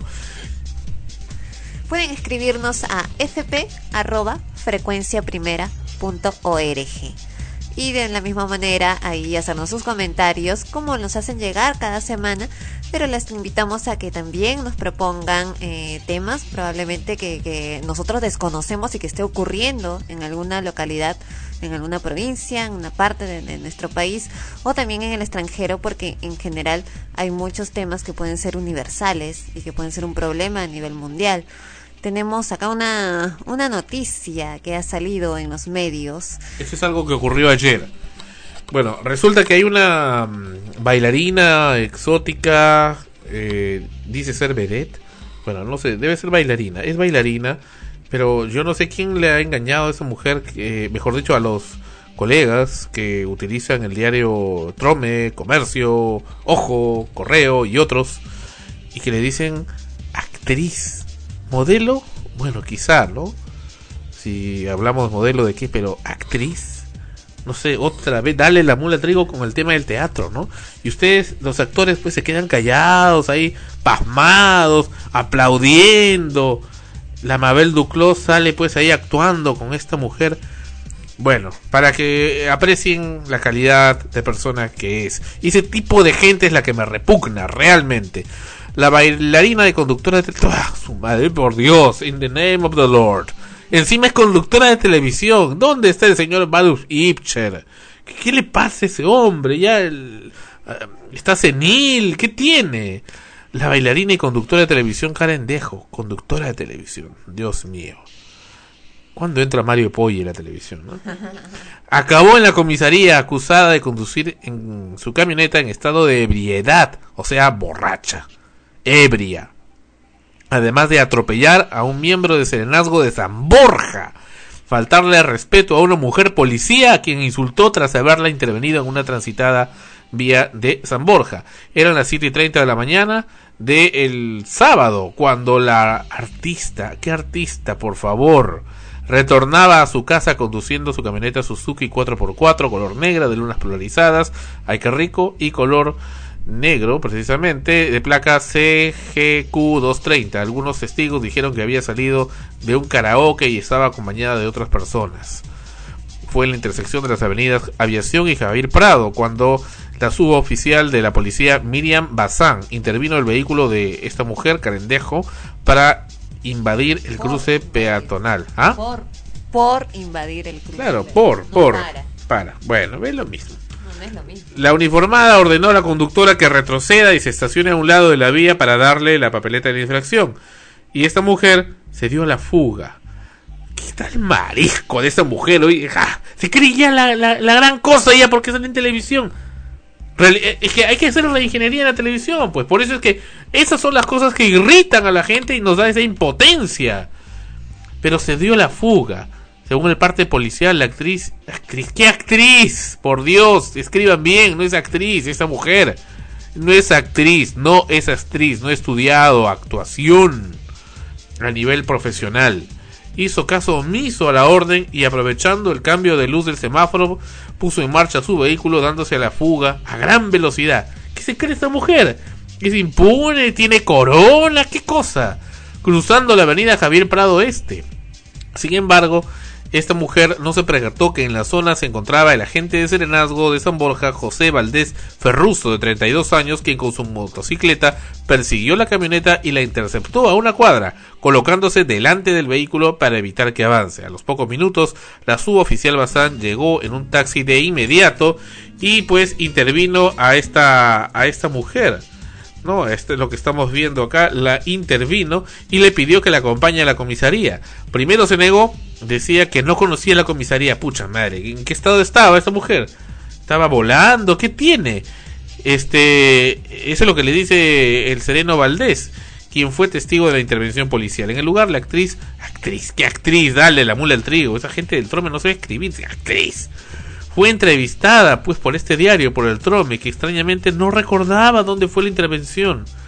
Bueno, hay que pensar qué cosa estaba consumiendo en ese, en ese karaoke, ¿no? Que no le afectaba pues las neuronas, el cerebro, que no tiene amnesia. Pero dijo que en el cruce de las avenidas no recordaba qué calles. Un ómnibus de transporte público la cerró y por eso se quedó estacionada en el medio de la pista. Luego agregó, siempre con ayuda de una amiga que le acompañaba en la camioneta, que cuando la policía intervino el bus siguió su ruta sin que nadie la detenga. O sea, te das cuenta la clásica siempre echando la culpa a otros, desvirtuando. Típico, típico de esta gente. Típico de esta gente. Es- es un tipo de gente muy particular. Y de eso sí tengo experiencia, de eso sí tengo experiencia, de cómo tratan de confundir, siempre echando, echando, eh, echando lodo a los demás, echando lodo a la justicia, echando lodo a sus víctimas.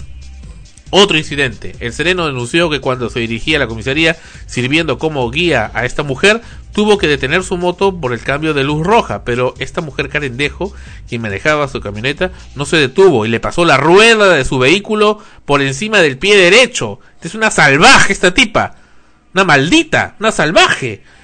Pese a que la policía le pidió que retroceda, esta tipa se sonrió. ¿Qué es esto? Sádica.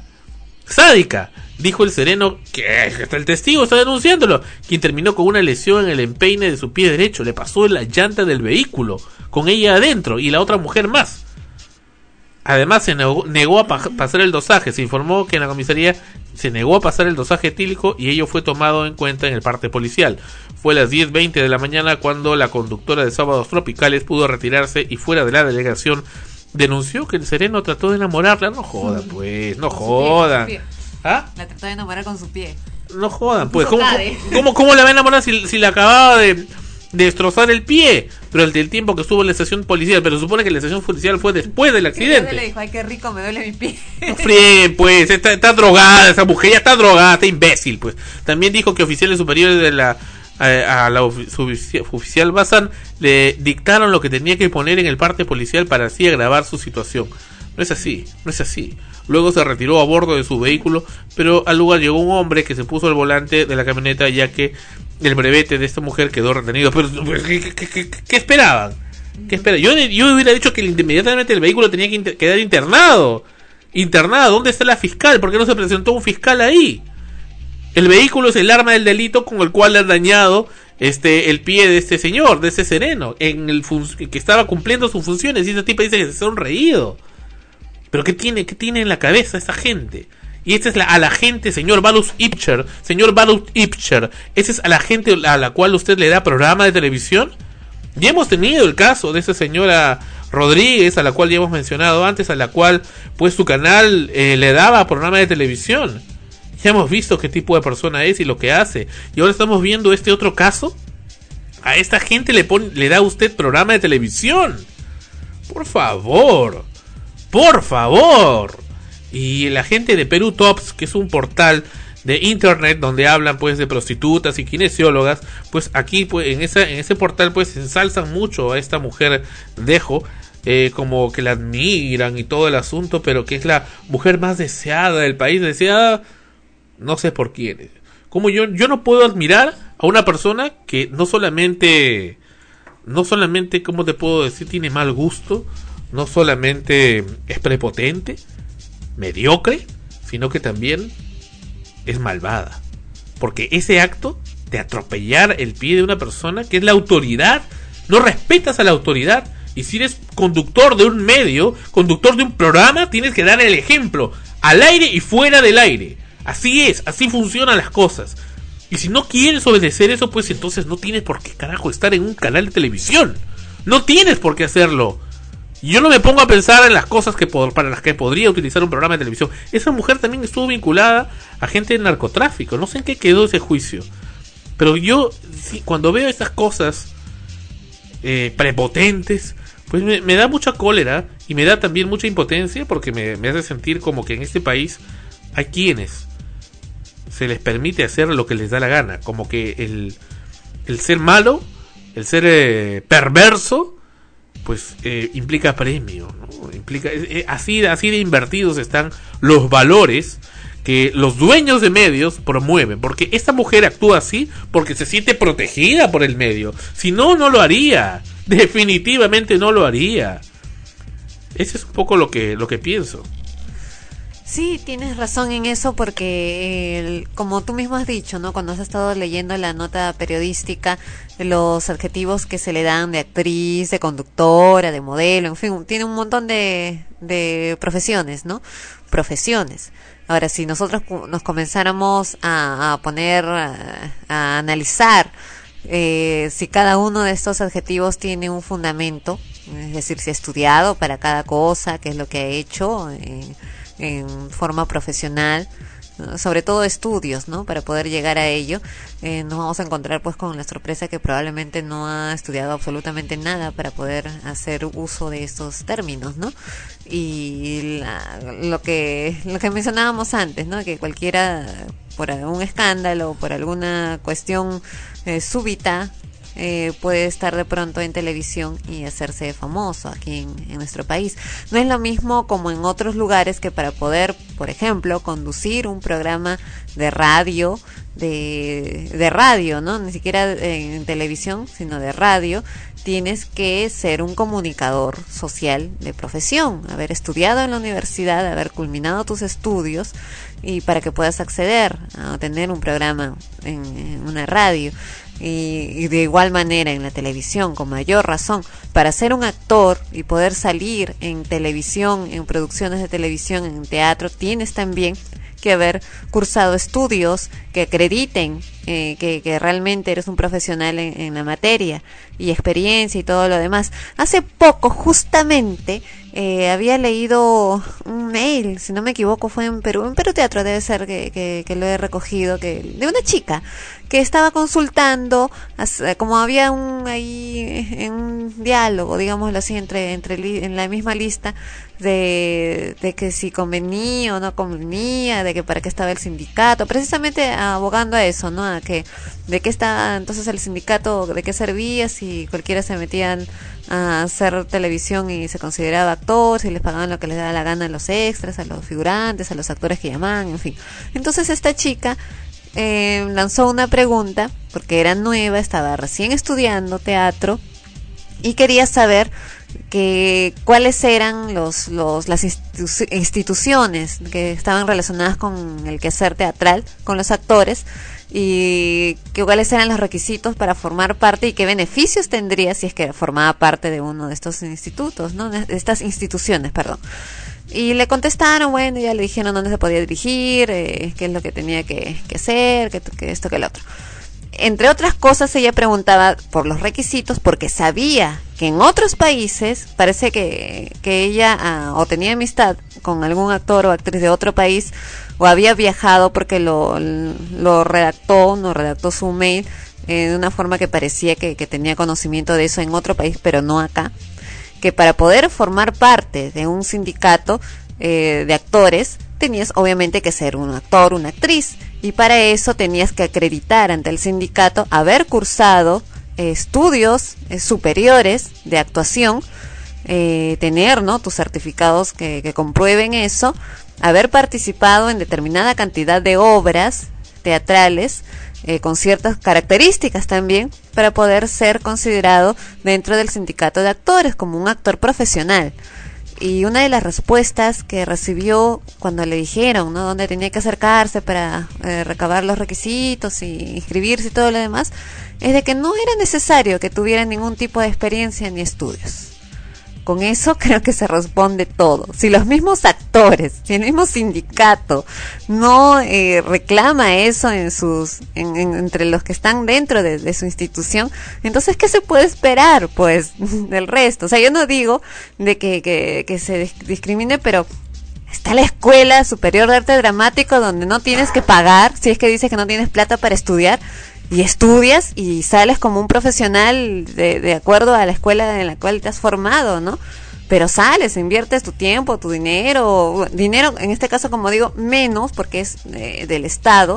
O sea, si, si el argumento es no tengo plata para estudiar, está la escuela donde puedes ir a estudiar sin pagar.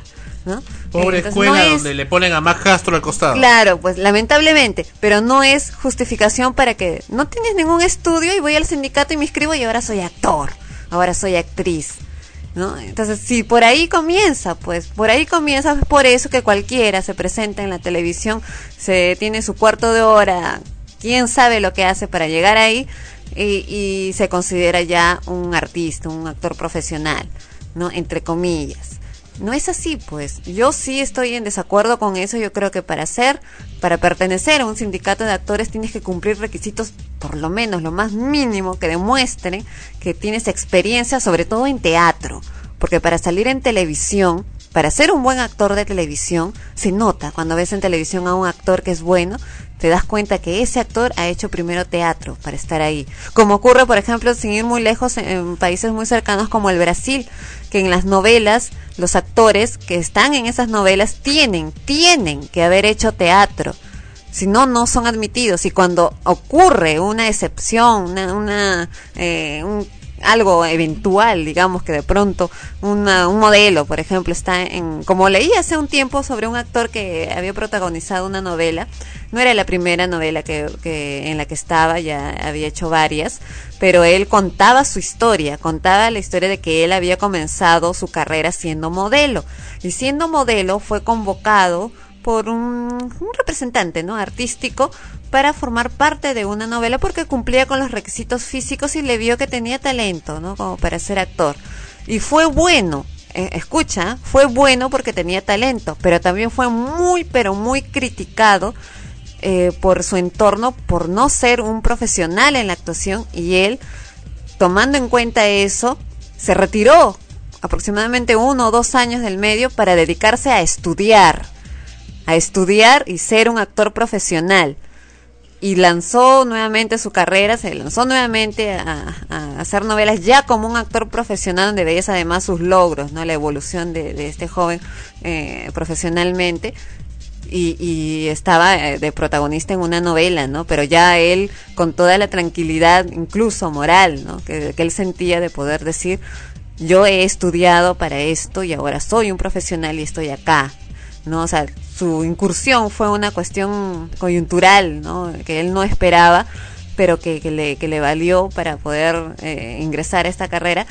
Y se tomó el tiempo y el trabajo, invirtió su tiempo, dinero, en, fin, para poder hacerse profesional y hacerse merecedor del lugar que estaba ocupando. Vamos a regresar con casi lo último de extremos. Esto es Algo tienes con Paulina Rubio. En extremos.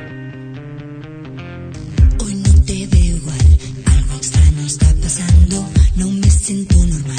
Creo estar alucinando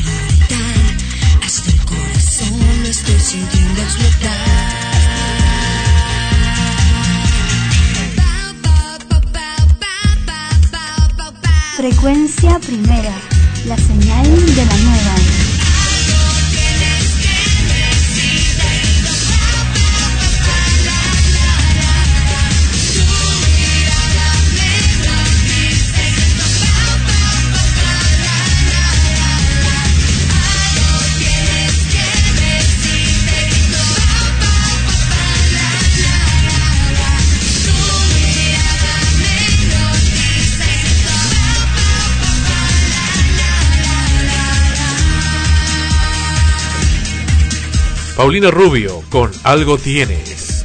No es el Bisexual Mix, que hay una versión Bisexual Mix también de, de esa misma canción. Eh, bueno, sí, un poco hablando de la, de la línea bisexual que tiene Paulina Rubio, que es una de las cosas que lo hace más erótica, más, más eh, mórbida y más interesante en muchos casos. Ahora, eh, hay quienes dicen que la tal ah, Dejo, esta mujer, Dejo ese apellido, pero tengo un cliente Dejo, ¿no? pero bueno, no es pariente de esa mujer.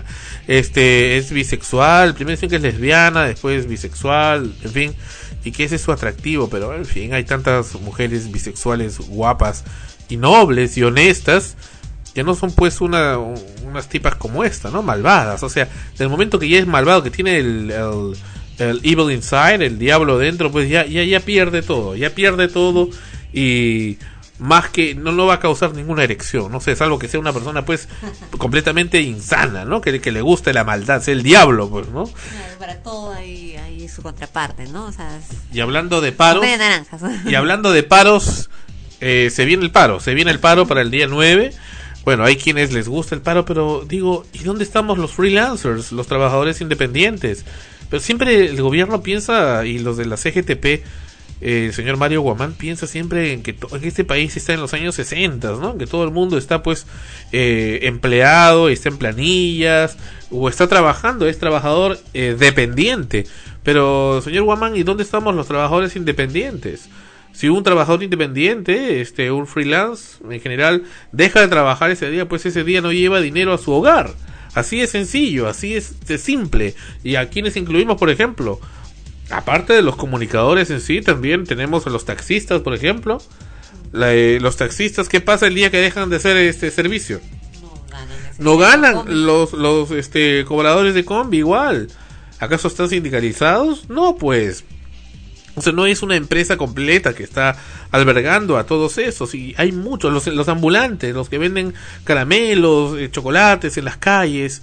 Eh, esas gentes, ¿las ha tenido usted en cuenta? ¿Sabe que son una gran cantidad de peruanos que están en esa situación? ¿Acaso este paro al cual no ha sabido realmente explicar, salvo con sus viajes a Bolivia? ¿No? A, con, el señor Evo Morales. No ha sabido explicar realmente para qué están haciendo el paro. ¿Para protestar? ¿Protestar de qué? ¿De qué? O sea, realmente es- esa es un poco la movida política que le están dando a esto, a esto del paro. ¿Que esperan que siempre el gobierno les esté dando y dando, dando? ¿Cuántos zánganos existen en la administración pública actualmente? Comechados. Gente que está esperando, ahorita ya viene fiestas patrias para recibir su aguinaldo, qué chévere, qué bonito, para irse de vacaciones, qué genial. Y salen de vacaciones a cada rato. Sí, ¿no? Y, y esos feriados largos de miércoles, por Y sus favor. vacaciones pendientes, eh, vacaciones adelantadas, de todo tienen a cada rato. No, Más son- las utilidades que ganan este cada cierto tiempo. Eso, eso. ¿no? Eh, gratificaciones y, y no hacen nada porque saben que tienen el puesto seguro, ¿no? Que no los van a votar. Exactamente. Es bien difícil votarlos, pero muy bien el presidente Alan García dio esa norma para reevaluar a los trabajadores, eh, al menos a los estatales. Reevaluar. paro, que el paro va por ese lado, ¿no? O sea, solapamente lo que en realidad lo que están protestando es eso, ¿no? Porque tienen miedo porque saben que se les puede ir la mamadera, ¿no? Eh, y precisamente también con lo que mencionaste antes, ¿no? Una de las razones por las cuales en realidad los últimos paros que han habido no han tenido el éxito que, que supuestamente ellos esperaban es el, por la existencia de mucha gente eh, que trabaja de manera independiente. Porque el, el, que trabaja de manera independiente, ¿para qué va a hacer paro? No, está loco, ¿no? O sea, no puede hacer paro porque simplemente ese día no gana dinero y por consecuencia no comen, pues, no come él, no come su familia, no come sus hijos, no pagan determinada deuda que tenían pendiente, eh, eh, precisamente cancelar con lo que iban a ganar ese día. Y, y lo que sí me parece completamente reprobable es eso de que la gente que quieren ir a trabajar los apedrean, lo, les prohíben ir a trabajar. Claro, o sea, ¿con qué derecho? Cada uno tiene el derecho de decidir lo que quiere.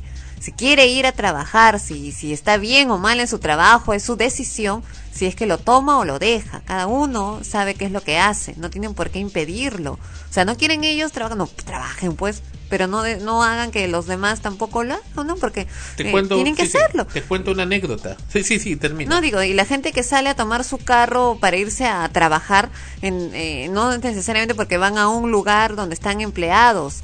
A veces salen porque tienen que dirigirse donde un cliente, donde alguien que tienen que ir a visitar para el trabajo independiente que realizan y se lo impiden también. El temor también de que vaya a caerle una piedra o que vaya a ocurrirle algo.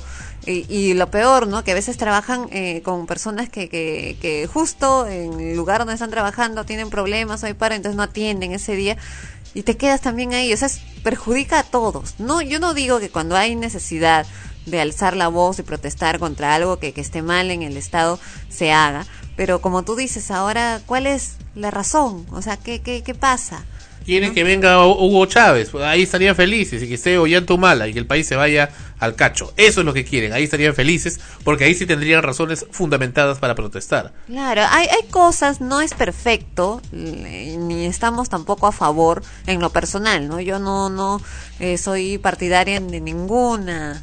Acá Sandro levantando su, un poco va a sacar su, su pañuelo. Bueno, yo no soy partidaria de ningún, eh, este, de, ya pues Sandro, no ningún partido político en este caso, ya pero considero que, que la única manera en, en casos extremos, extremos, de salir adelante es por tu propia cuenta, o sea, tienes que, que, que salir a trabajar, tienes que buscártelas, tienes que hacerlo pues, ¿no? Por, por tu lado. Entonces, eso del paro y de impedir que el que tiene que salir no lo haga, eso me parece deplorable. O sea, que hagan su paro ya. Quieren hacerlo, tienen sus razones, van a hablar al respecto, que lo hagan. Y de hecho que, que el pueblo peruano, los demás lo apoyarán si es que están de acuerdo con, con ello. Eh, pero esa es una decisión que corresponde a cada uno.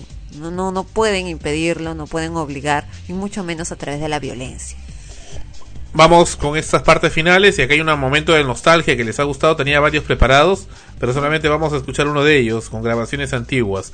Esto es, a ver qué ponemos por acá, vamos con este, de Radio Panamericana y de otras radios. La primera tarjeta bancaria de crédito del Perú, dan ahora. Sí. Bancard, Banco de Comercio. Tarjeta bancaria de crédito del Perú es... y gane millonarios premios mensuales con el gran sorteo aniversario de Bancoper. Ah, Bancoper, ese banco ya no existe. Pero esa es la voz de inolvidable de Arturo Pomar, don Arturo Pomar, que en paz descanse, pues un inolvidable y extraordinario locutor del Perú. Y para su mayor de los buenos tiempos. Identifíquese cuando el establecimiento se lo solicite. Bancoper, un servicio cada vez mejor. Centro Camino Real, el nuevo centro un lugar único, presenta el... Cuando recién Camino Real se lanzaba. Centro Camino Real, porque todos de moda a moda, todo el mundo al cine real, los juegos, toda la chivolada, la alegría de toda la familia, trayendo los mejores regalos al Centro Camino Real, el nuevo centro ¿Pero ese de de cuánto es del 82? Sí, 82. 1982. Recién estaba casi inaugurado. Este es el jingle de Radio Miraflores por Navidad del año 82.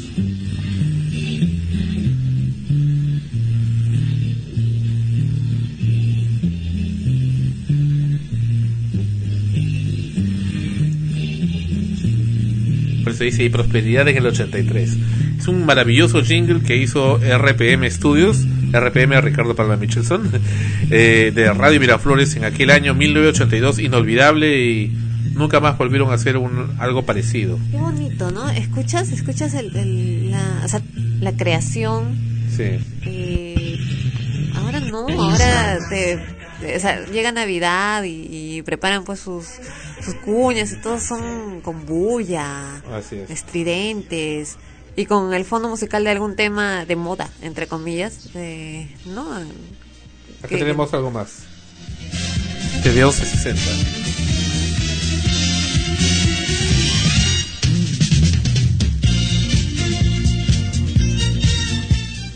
estamos listos. Iniciemos entonces con el auspicio del Banco Central Hipotecario del Perú, la primera alcancía del no país. existe. Otra etapa más del Jukebox. Amigo Audolima, en la Y esta es la parte que vamos a escuchar, que es de el super hit 1982. Es la parte final.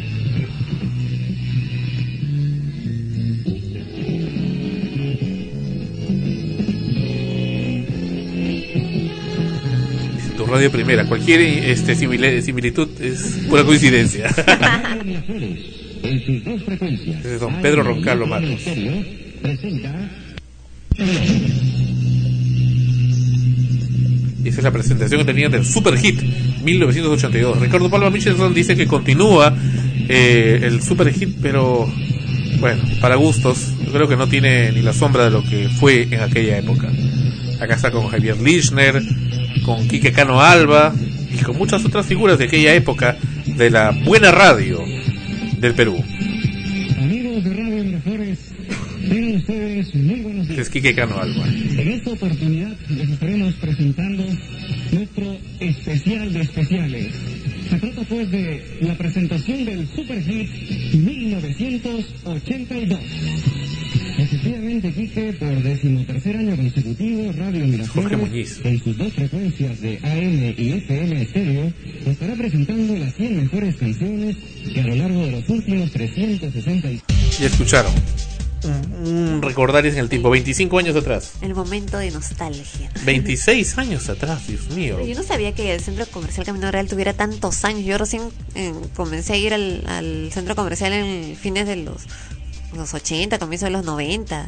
No, yo recuerdo en 1979 que hice mi primera comunión, íbamos pues en el colegio Abraham, Abraham Lincoln, que quedaba en San Isidro en aquella época, luego se mudó a Monterrico, y pues estábamos pasando por la avenida Camino Real rumbo a la iglesia Virgen del Pilar, y precisamente ahí estaban en plena construcción del centro Camino Real que lo terminaron en 1980.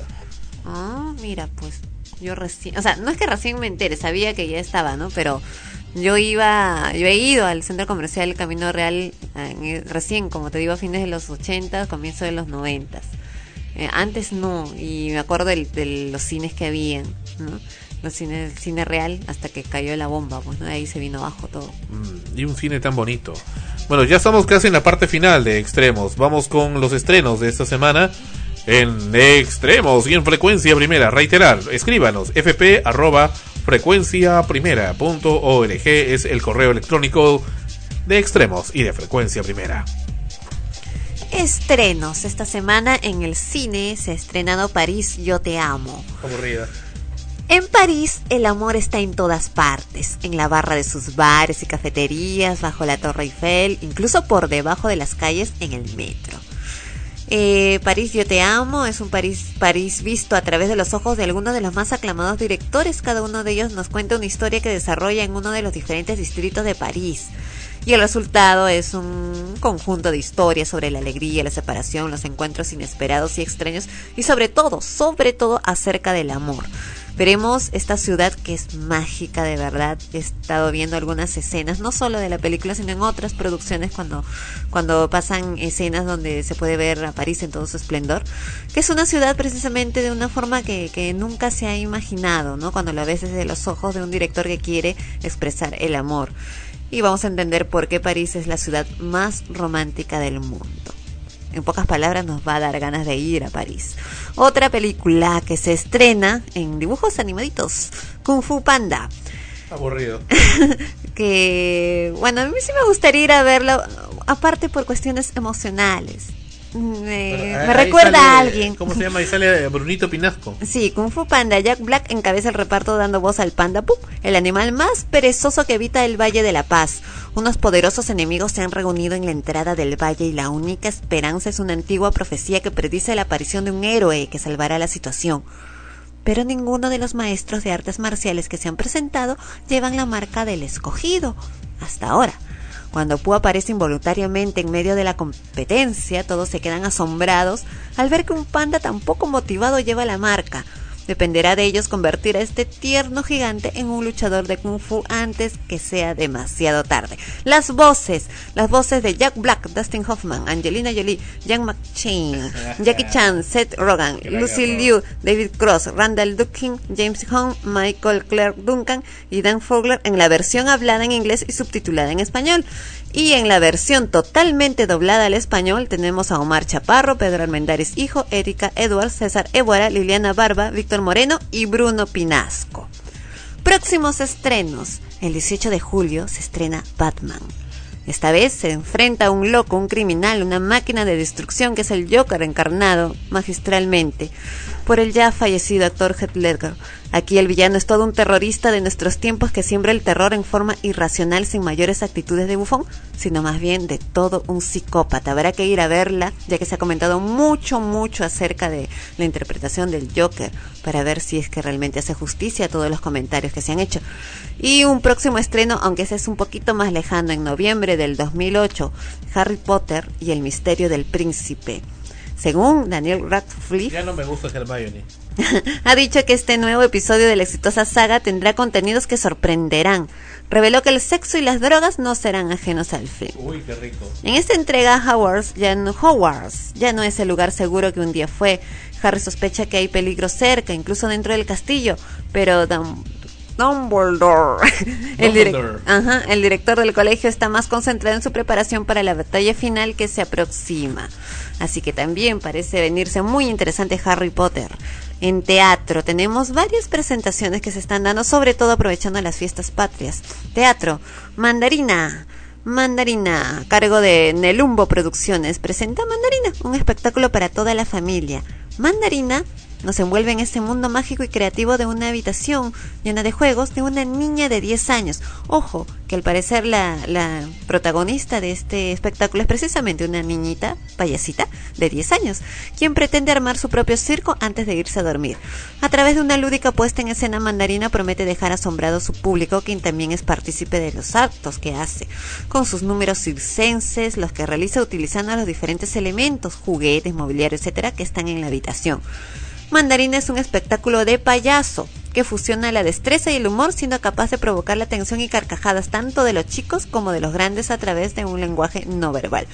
Este espectáculo se presenta en el auditorio del Inca, La Guay, más conocido como La Guay, en la dirección Avenida Bolívar 635, Pueblo Libre, los domingos a las 16 horas 4 de la tarde, desde el 13 de julio hasta el 17 de agosto. La siguiente obra que tenemos, también para niños, está plagada de obras para niños, esta vez el teatro, El Baúl Mágico. Es un show de impro para niños, precisamente. El Baúl Mágico es un espectáculo de improvisación dentro del cual los mismos asistentes, los niños, van a crear las historias que se van dando.